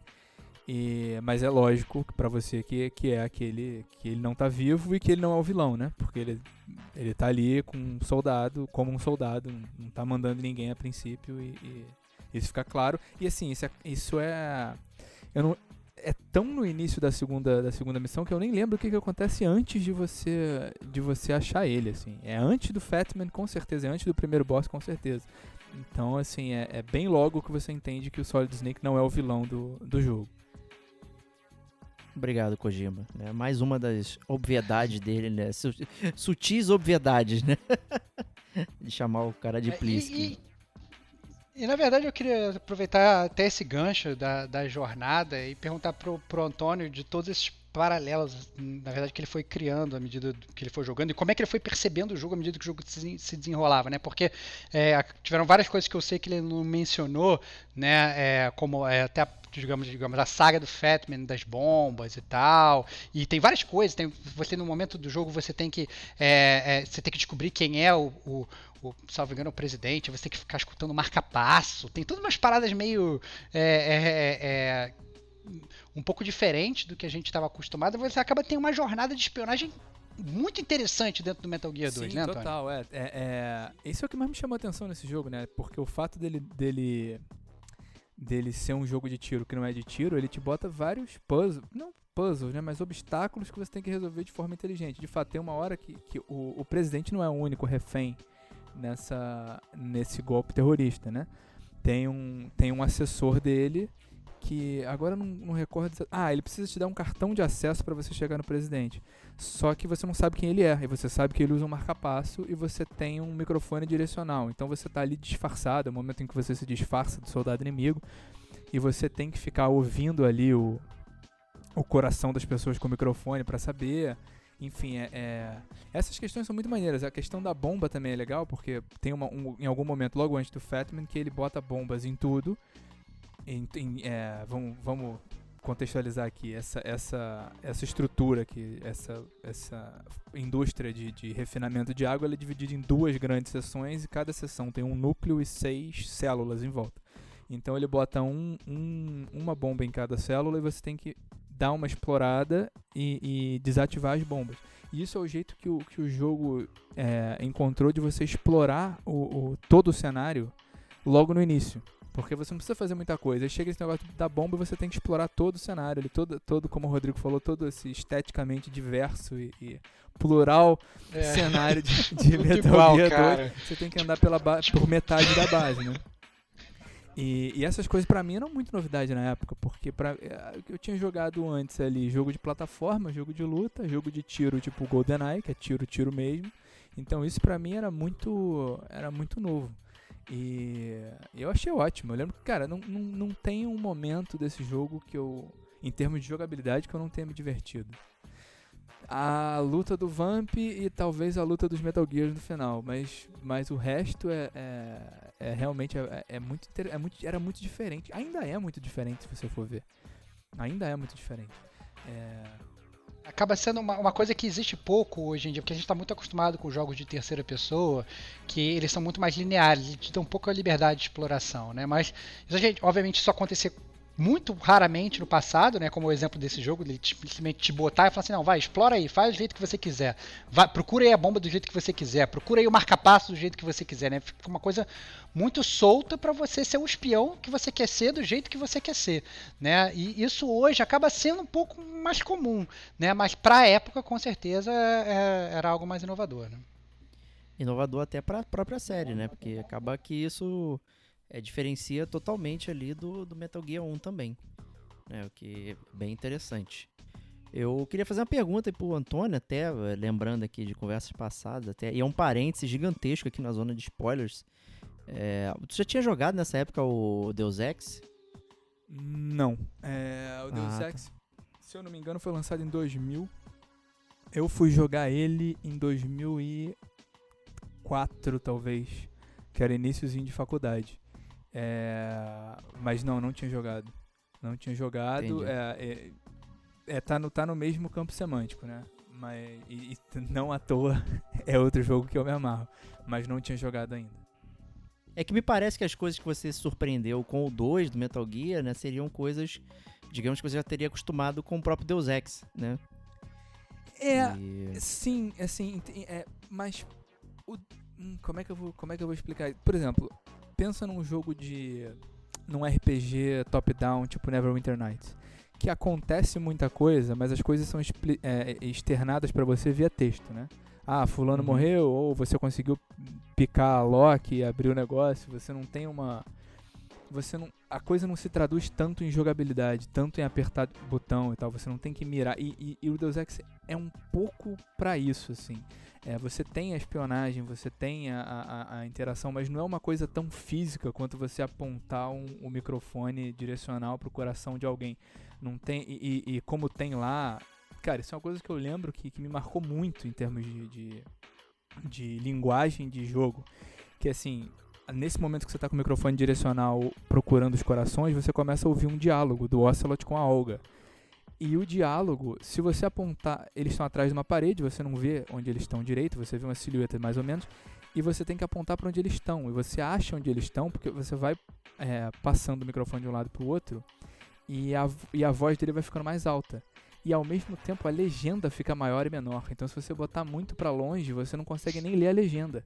E eu lembro que eu achei isso genial. Falei, cara, isso é fantástico. Que é, é, é- é, é um jeito tão simples de fazer você ter que, que ouvir o áudio, né?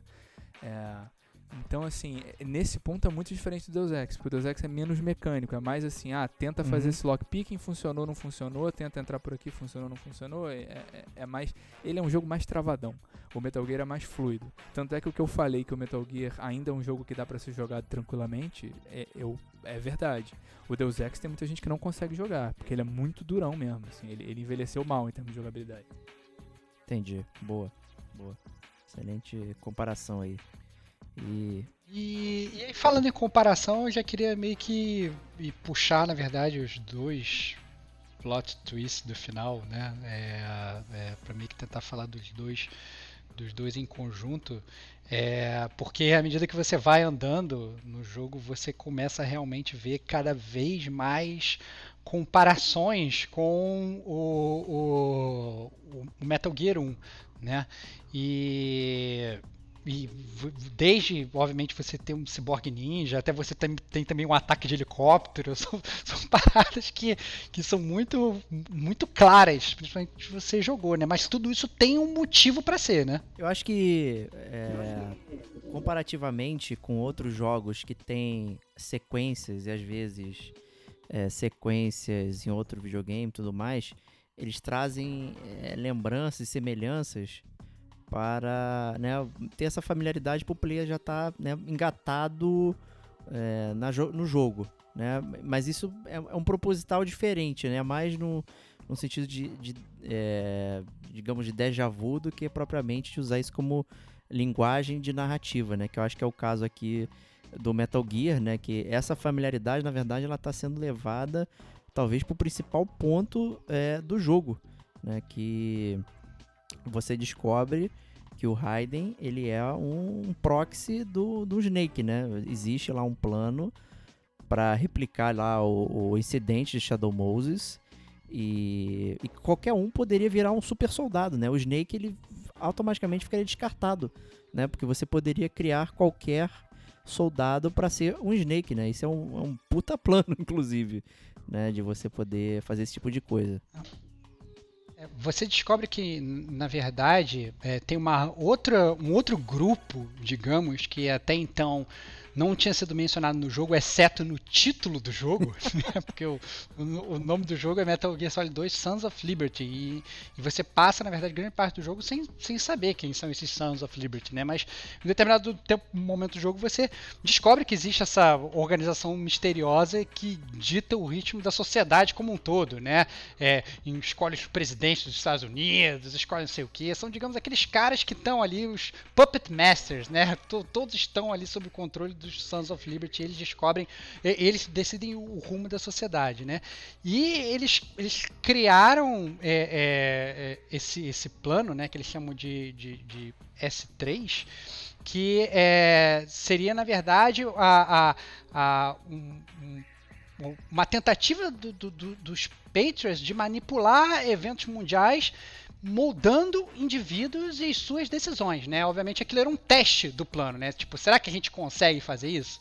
Né? E obviamente a resposta é que, que eles conseguem. Então, é porque o, tudo que você está passando ali, desde você ser um, um, um, soldado novato e todo aquele caminho do, do, do Raiden e tudo que você faz e tudo aquilo se repetindo, com na verdade milhões de variáveis é, que tem suas próprias percepções, suas próprias personalidades, todas sendo controladas e todas vão, todas aquelas peças de Tetris vão caindo exatamente naquele lugar para o plano dos, do, dos Sons of Liberty é, serem, ser efetivado, né, Antônio? Sim, é, é, é exatamente. É, toda, toda a questão é que as pessoas reclamam né, do jogo, porque ah, o jogo é igual, o jogo é igual a um, não sei o que, só que é exatamente isso. A, a narrativa é que é um plano para dizer que até um cara tão absurdamente bolado com, quanto o Solid Snake é só fruto do ambiente dele, que dadas as, as, as condições certas, até um cara anônimo como o Raiden consegue ser um super soldado. Ou até um cara como você, que passou a vida jogando videogame em casa, também consegue ser um super soldado.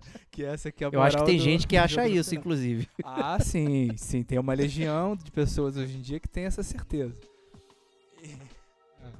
É, mas é um, é um, é um modo legal de, de, quebrar essa quarta parede, né? Quando você, quando você percebe isso, né? E, e, e várias vezes o jogo ele, te dá essas, essas é, o, que, tudo que você tá ali está planejado, inclusive, por exemplo, todas as interações que você tem de rádio com o coronel, que na verdade sempre soa como Coronel Campbell, é, ele é uma, uma inteligência artificial controlada pelos Sons of Liberty. no final do, do, do, do, do jogo, eles inclusive falam: não, olha, o input de dados que você deu foi bom o suficiente para nossa inteligência artificial ficar melhor ainda na próxima vez que a gente for usar, né? Então você ainda tem, você acaba tendo um, um, um gancho nesse nível, né? Os caras eles é, foram super proficientes e conseguiram manipular tudo é, e coisas inclusive que você achava que eram pessoas não eram pessoas, né? E você é enganado como o próprio player é enganado, né?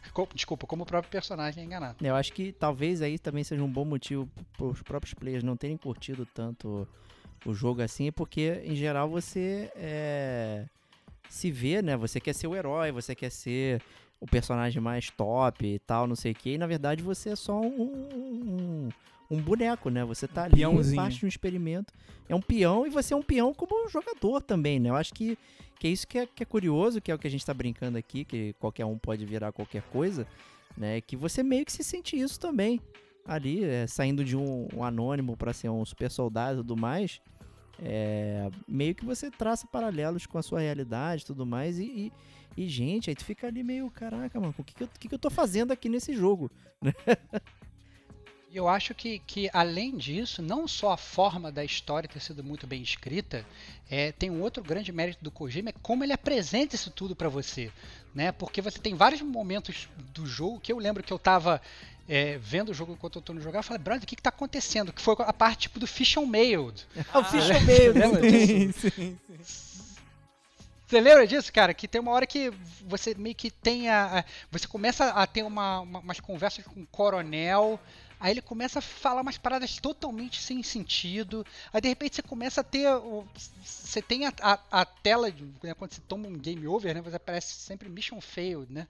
E você recebe uma tela de, de, de, de- de missão falhada fake, de mentira, e de repente você começa a jogar numa minia- miniatura no canto da tela. Você fala, brother, o que, que tá acontecendo? Você não sabe se meio que o jogo tá tiltando e tal, o que, que tá rolando ali. A forma como o Kojima ele foi. Ele foi re- revelando e tirando, digamos, esse véu da ignorância, não só do Raiden, mas de você próprio player, foi muito foi muito mestre, assim, né? Foi, é, é, é- ele é um jogo que é, é um absurdo. Eu concordo com o Antônio quando a gente vê muita gente criticando o jogo, porque a forma como as coisas são desvendadas, né, nessa parte final do jogo, são espetaculares.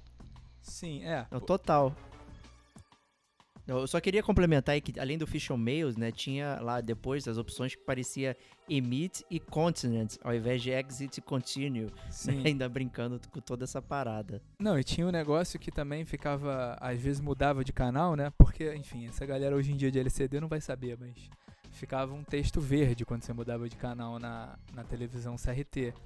e era tipo um, dois, três o número do canal ou o vídeo. E, e, e rola um, um Hideo, de Hideo Kojima. Ele troca o, o V pelo H e, e, enfim, e, o que, que, que tá rolando?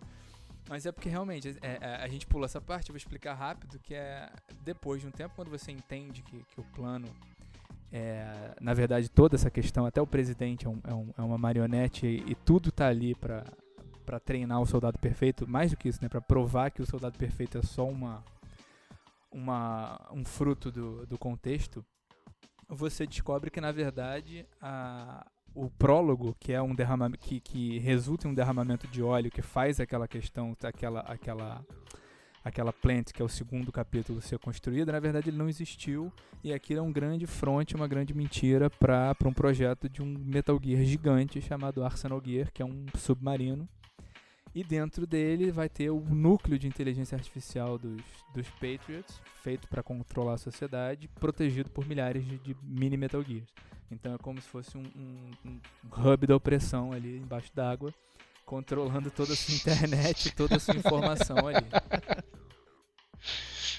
Excelente, né, cara? E, e para coroar isso, na, na verdade, a gente ainda tem que falar uma coisa que a gente não falou, que é meio que do cara que faz o, o vilão do, do, do jogo, que também é um cara que, que, que ele já meio que foi parte do Sons of Liberty e agora não é mais, mas ao mesmo tempo ele continua sendo controlado por eles, que é o, o terceiro clone do Big Boss, né? A gente já, já falou lá no Metal Gear 1 que a gente tinha o, o Solid Snake e o Liquid Snake, que eram dois clones do Big Boss, que eram obviamente o personagem principal e o antagonista do Metal Gear 1. E agora, nesse jogo, você tem o Solidus Snake, que ele já tinha aparecido, é, feito uma ponta no primeiro, digamos, né? Pelo menos a voz dele aparecer no final, mas agora você é, tem ele realmente como um, um- um personagem dito aí principal. E ele é o, é o cara que está capitaneando ali o, o- o Dead Cell em toda essa, digamos, estratagema terrorista fake, né? E tal qual a gente criticou no outro, né? O nome não faz o menor sentido, né? Podia ter usado outro estado da matéria, sei lá, Plasma Snake, alguma coisa assim, do que sólidos, né? Não quer dizer absolutamente nada. É, e aí também a gente acaba descobrindo, né, que é, gente ficou falando aqui que o Raiden seria um anônimo, né? Mas na verdade é, o próprio Solidus manipulou para ele estar tá ali, né? Ele matou o, os pais né, do, do Raiden, né? E acabou criando ele, né? Como né, um padrasto e tal, e virou uma criança soldado, né? né tal qual o Metal Gear 5 também fala sobre isso, né? Então, assim, é muito comum, né? Crianças soldados aí na série Metal Gear, né? Então, o, o Raiden, ainda que seja um anônimo, ele foi um anônimo é, preparado para estar tá ali, né? Mesmo sem saber, ele estava sendo manipulado, mas ele já estava sendo criado para isso. Não foi uma pessoa na rua andando que pegou, ah, agora tu vai virar o Solid Snake, aí valeu, galera. Né? Recruta-se Solid Snakes, né? Não é uma coisa assim. Né? O, o, o Raiden, ele acaba sendo né, totalmente é, montado para chegar nesse ponto aí, né? O que mostra bastante né, previsão de futuro até, né? Bem, bem curioso isso aí.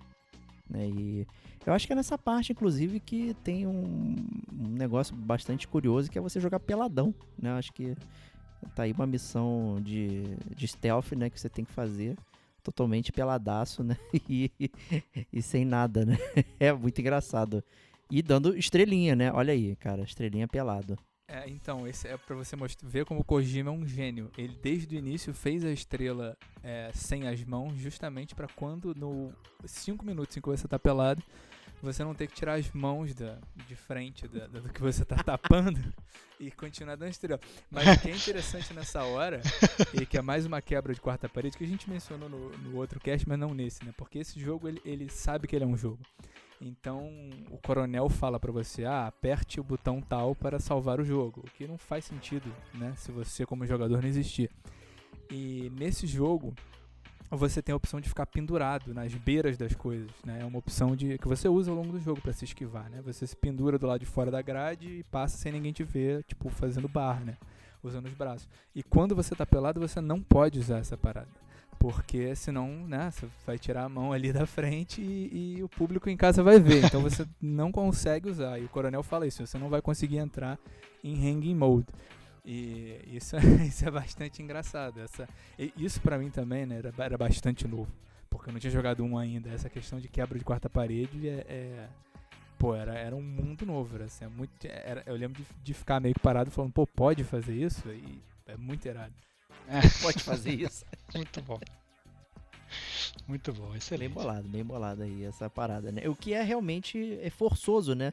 Tipo, não tem nada que impeça o, o, o Raiden de tirar a mão e, né, é, e, e, se pendurar, por que não, né? Mas é, acho que fica toda essa utilização aí forçando o, jogo é, é, é, você fazer de outras formas as coisas, né? Justamente pela essa quebra aí de, de quarta parede. Então é bem é bem interessante, meu, bem legal. Essa é uma parte que, que é muito divertida até do jogo. Você vê, é, vai jogando assim e tal. É completamente. Mais uma coisa completamente inesperada do game aí.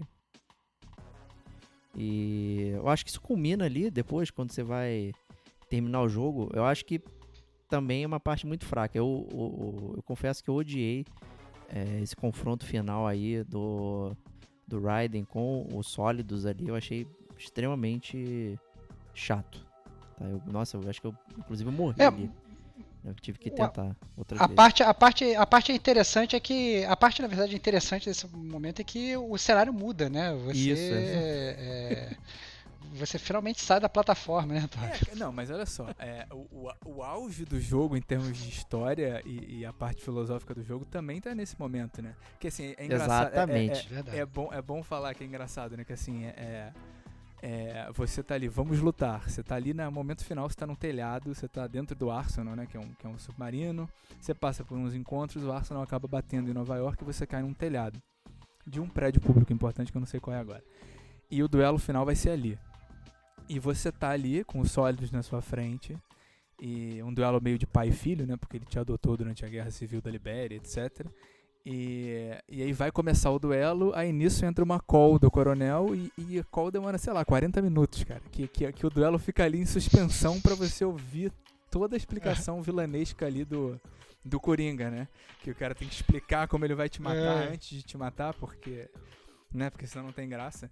E aí se explica que, na verdade, o, o objetivo todo do experimento não era formar o Solid Snake, era treinar um, um, as, as inteligências artificiais pra monitorar a sociedade, pra dar, tipo, guidelines, pra dar pautas morais pra, pra inteligência artificial, pra ela monitorar a sociedade e filtrar a informação. E nesse ponto, é, é, bom, é bom lembrar que esse jogo é de 2001, quando a internet era discada, não tinha YouTube, não tinha Zap Zap. E o cara faz uma, uma antecipação, uma previsão de, de, do que, que vai acontecer que, cara, é, é, porra, é perfeita.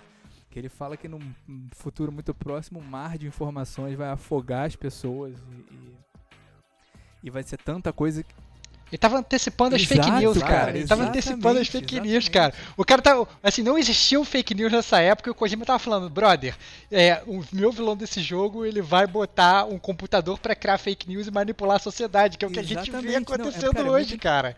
É muito bizarro, foda, assim, cara, tem- muito foda. né, você tem aqueles livros marcantes, né? Admirável Mundo Novo, 1984, que foram escritos na década de 30, 40 e que prevêem a sociedade de uma maneira assustadora. E que, para tudo óbvio, né, eu não vou comparar o Metal Gear 2 com o 1984, embora eu faça isso internamente em segredo. Mas o. Mas, cara, é uma parada muito impressionante, porque o cara canta essa pedra em 2001 e assim, e, e nesse ponto é bom, é bom, é, é, é muito bizarro, porque o primeiro jogo ele fala de genética, né? O, o tema do, do Metal Gear 1 é gene. E ele aborda isso de diversas formas, de como de como a- a- a- o seu destino está traçado pelos seus genes ou não, o que, que significa, etc. No segundo, o, o tema é meme.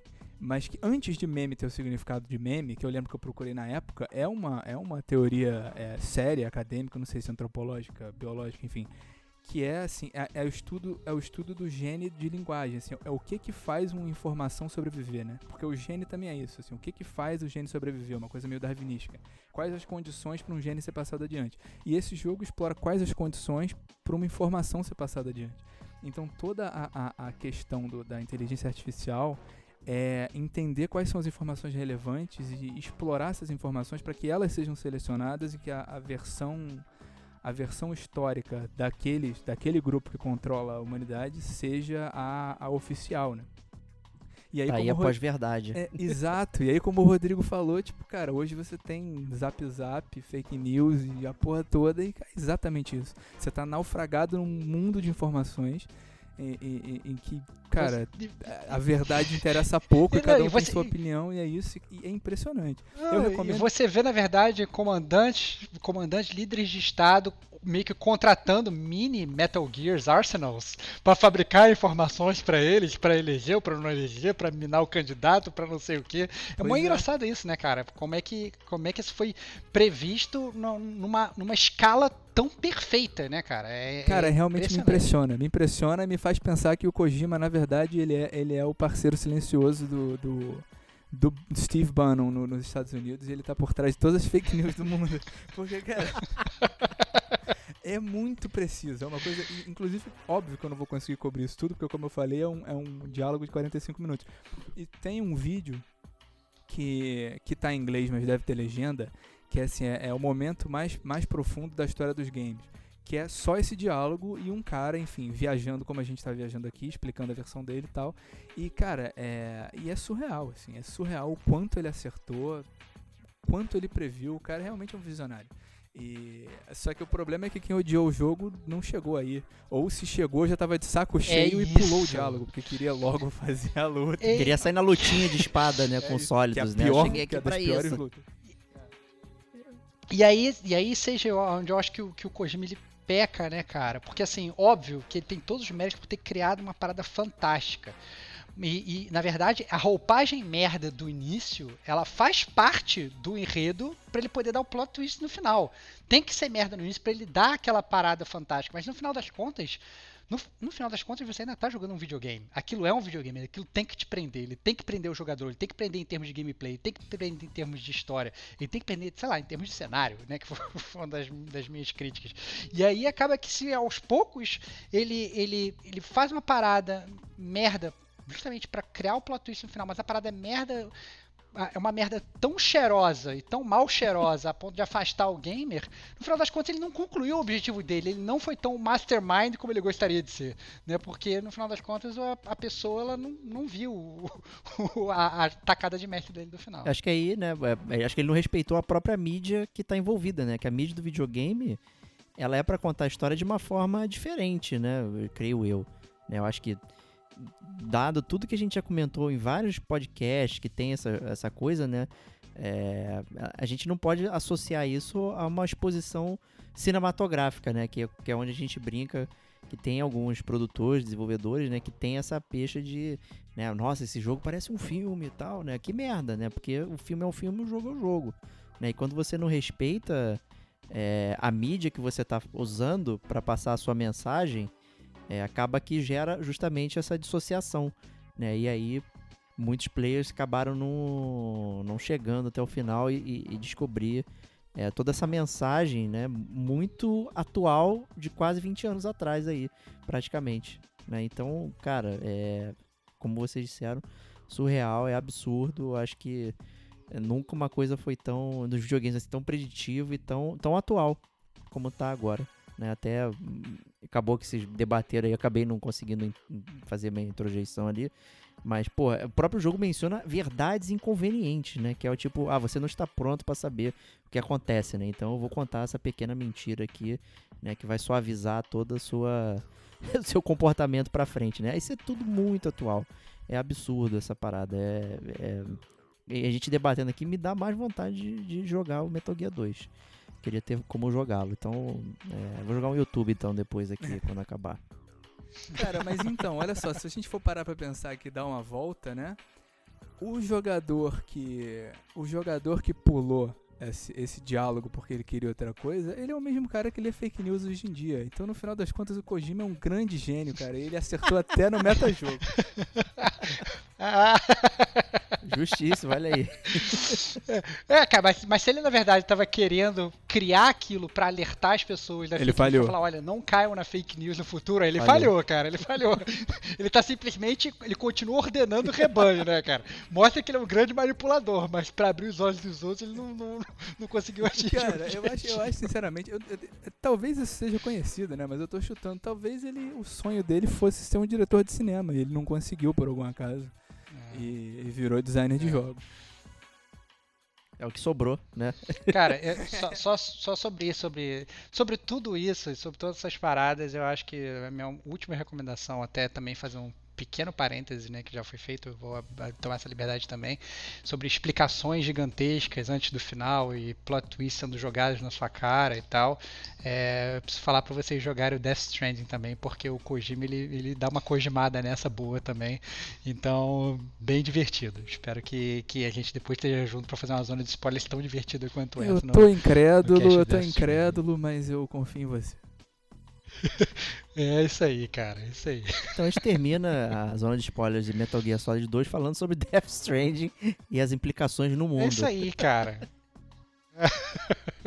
Daqui a pouco a gente tá vendo aquele Beached Things aqui rodando e tal, e aí pronto, aí ferrou. Pronto, já, era, era o mundo. Mas é isso aí, então vamos para as notas de Metal Gear Solid 2 Sons of Liberty.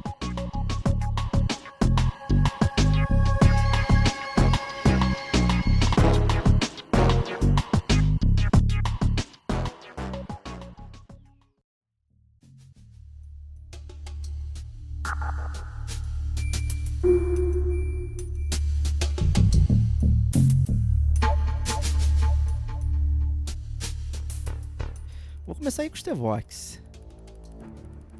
Cara, então, o Metal Gear 2, eu acho que. É, é, eu tenho, obviamente, como quem já ouviu o cast sabe que eu tenho as minhas críticas, mas eu acho que ele é um jogo que quem escutou a zona de spoilers vai entender por que, que a gente tem que se render pro Metal Gear 2 em termos de plot, em termos de história. Né? É, é, impressionante o que o Kojima fez. Eu acho que grande parte do, do praise né, e, e, das glórias que o Kojima tem na sua carreira, tem aí o, várias estrelas que, que vêm do, do, Metal Gear Solid 2. É impressionante o que ele fez, e não só o que ele fez, a forma como ele fez, a forma como ele, ele fez a gente jogar, a gente experimentar isso. Eu acho que é, eu, eu tive um, um delay para jogar o, o Metal Gear 2, mas no final das contas eu acho que foi até um delay bom, porque talvez se eu tivesse jogado isso mais jovem, talvez eu não tivesse percebido da maneira que eu percebi quando é, é, eu fui ver o jogo, jogar o jogo mais velho, né? Eu acho é, é engraçado isso, né?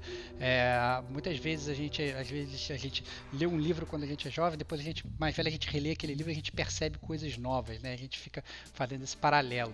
Eu não sei se, se eu tivesse jogado esse jogo lá atrás, se ele teria me cativado tanto quanto é, ele me cativou depois que eu joguei ele, ele mais velho. Por mais, na verdade, que a gente tem essas subcríticas ou mini críticas que surgiram na época é, é, do, do, de você falar que ah não você não está controlando o Snake durante o jogo né o que sei lá é, é, é a, o cenário não é tão tão maneiro tão divertido isso tudo tem um, um como e um porquê, isso tudo se justifica muito é, por conta da jornada. Entretanto, é, cheguei a mencionar essa zona de spoilers também, eu acho que é importante, era importante que o Kojima percebesse que é, o, o, plot que ele cria ao longo da jornada ele pode acabar afastando os jogadores e não são todos que podem chegar até o final para ver a verdadeira tacada de mestre dele.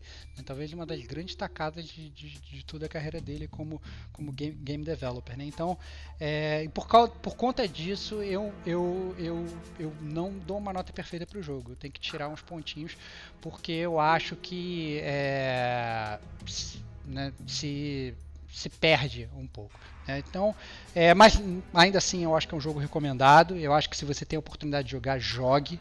Eu acho que ainda mais no contexto atual que a gente vive hoje, em termos de disseminação de informação, é muito importante que todos joguem é, Metal Gear, porque é, a gente pode falar que, sei lá, ah não, a gente sempre fala que ah não, esse jogo envelheceu bem ou envelheceu mal. Se teve uma coisa que não envelheceu e pelo contrário é uma mensagem muito atual, é a mensagem que o Metal Gear Solid 2 passa para todos os players aí que jogam. Por conta disso, eu dou aí quatro braços com dupla personalidade que tomam conta do seu corpo para Metal Gear Solid 2 Sons of Excelente. Então vou eu aqui, vou deixar o Antônio por último aí, já que ele é o grande fanboy da, do jogo.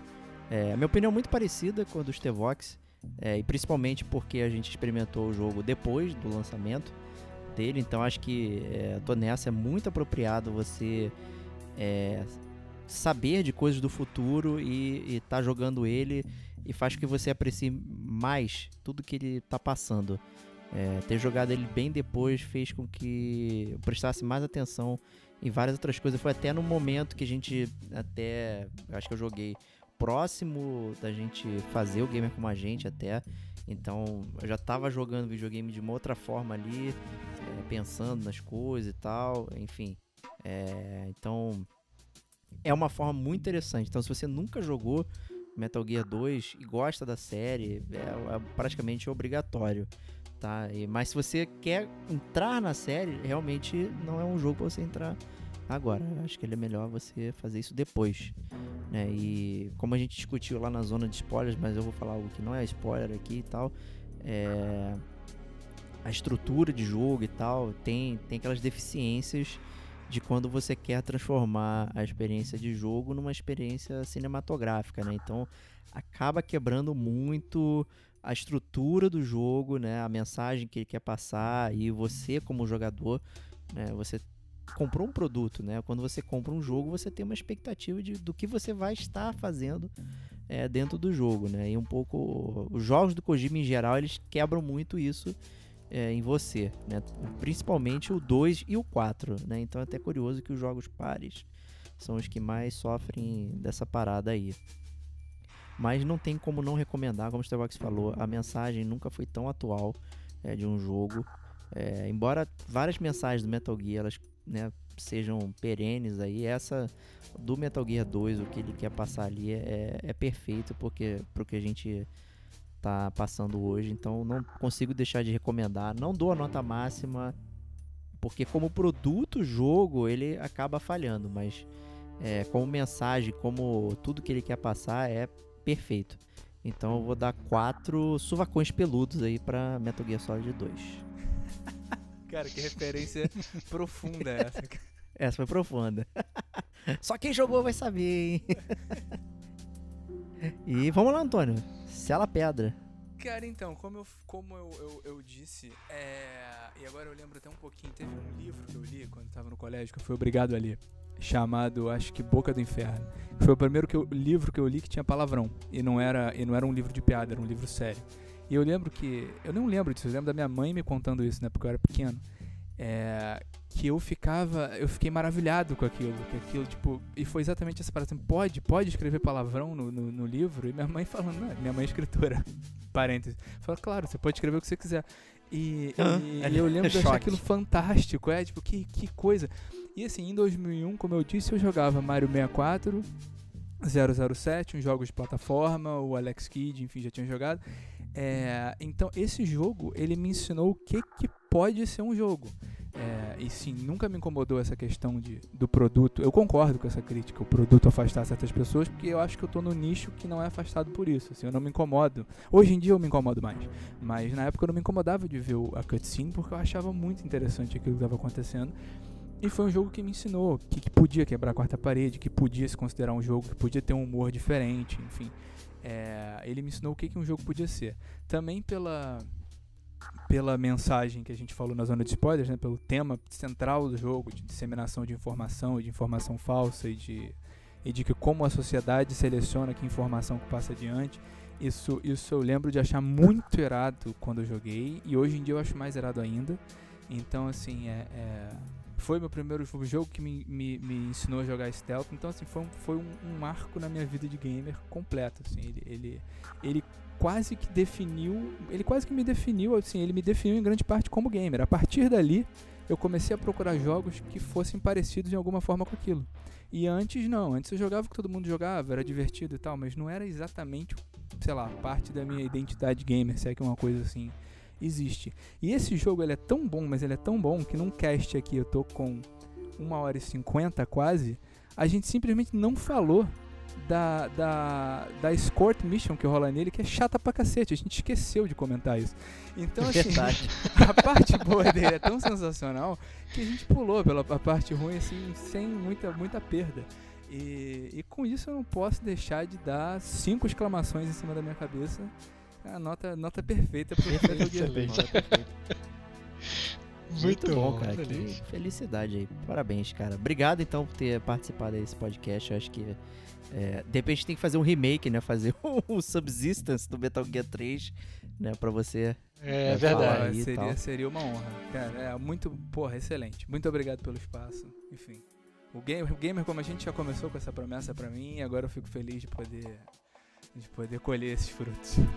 Justíssimo. Muito bom. Stevox, sempre um prazer. De lalilolulalau aí pra você.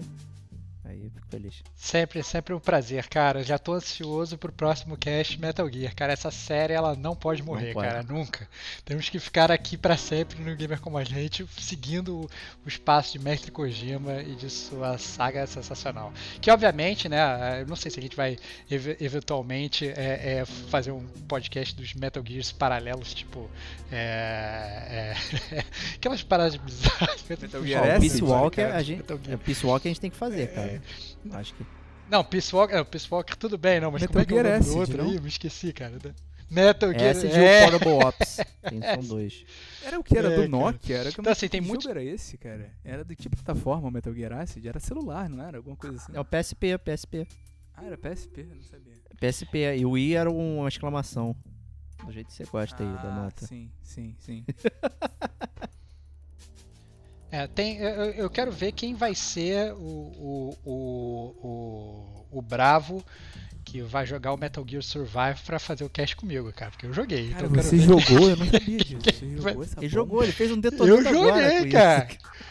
Eu joguei, cara. Mencionei o jogo, cara. Eu falei do jogo, cara. Depois você pode escutar o podcast do Game com a gente, cara. Eu joguei Metal Gear Survive. Não joguei da forma que eu gostaria de jogar. Inclusive, eu, pa- eu não fui até o final, parei em um determinado momento, porque até agora eu tô esperando você cumprir a sua promessa, né, Antônio? Que falou que ia jogar comigo. Mas. Pô, e aí vamos- já tô te cobrando então, aqui né? Mais uma vez em público.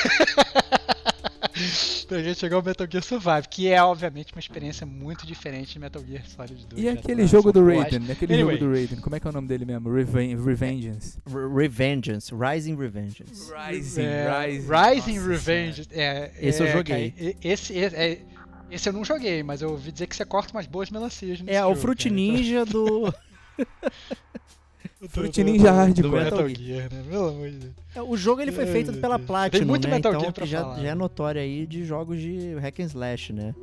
E aí fizeram a brincadeira da espada aí usando o é, o, o, o DualShock, né? Pra você fazer os cortes e tal. Tem, tem gente que gosta. Eu, eu achei um... Apesar de ser um jogo da Platinum, que é uma empresa que eu curto, eu achei um jogo bem duro. É, não sou muito fã da Platinum, não, então já podem. eu nem, nem tento jogar esse jogo, cara. Cara, eu joguei o demo desse jogo, eu fiquei ultrajadíssimo e, e foi essa a minha experiência. Ai, meu Deus do céu. É isso, Isso aí, aí. então, né? A gente termina aí com essa divagação no final aqui. Galera, fiquem em casa, ouçam o Gamer com a gente e na próxima semana estaremos de volta com mais um podcast bem bacana pra vocês. Um grande abraço e até lá.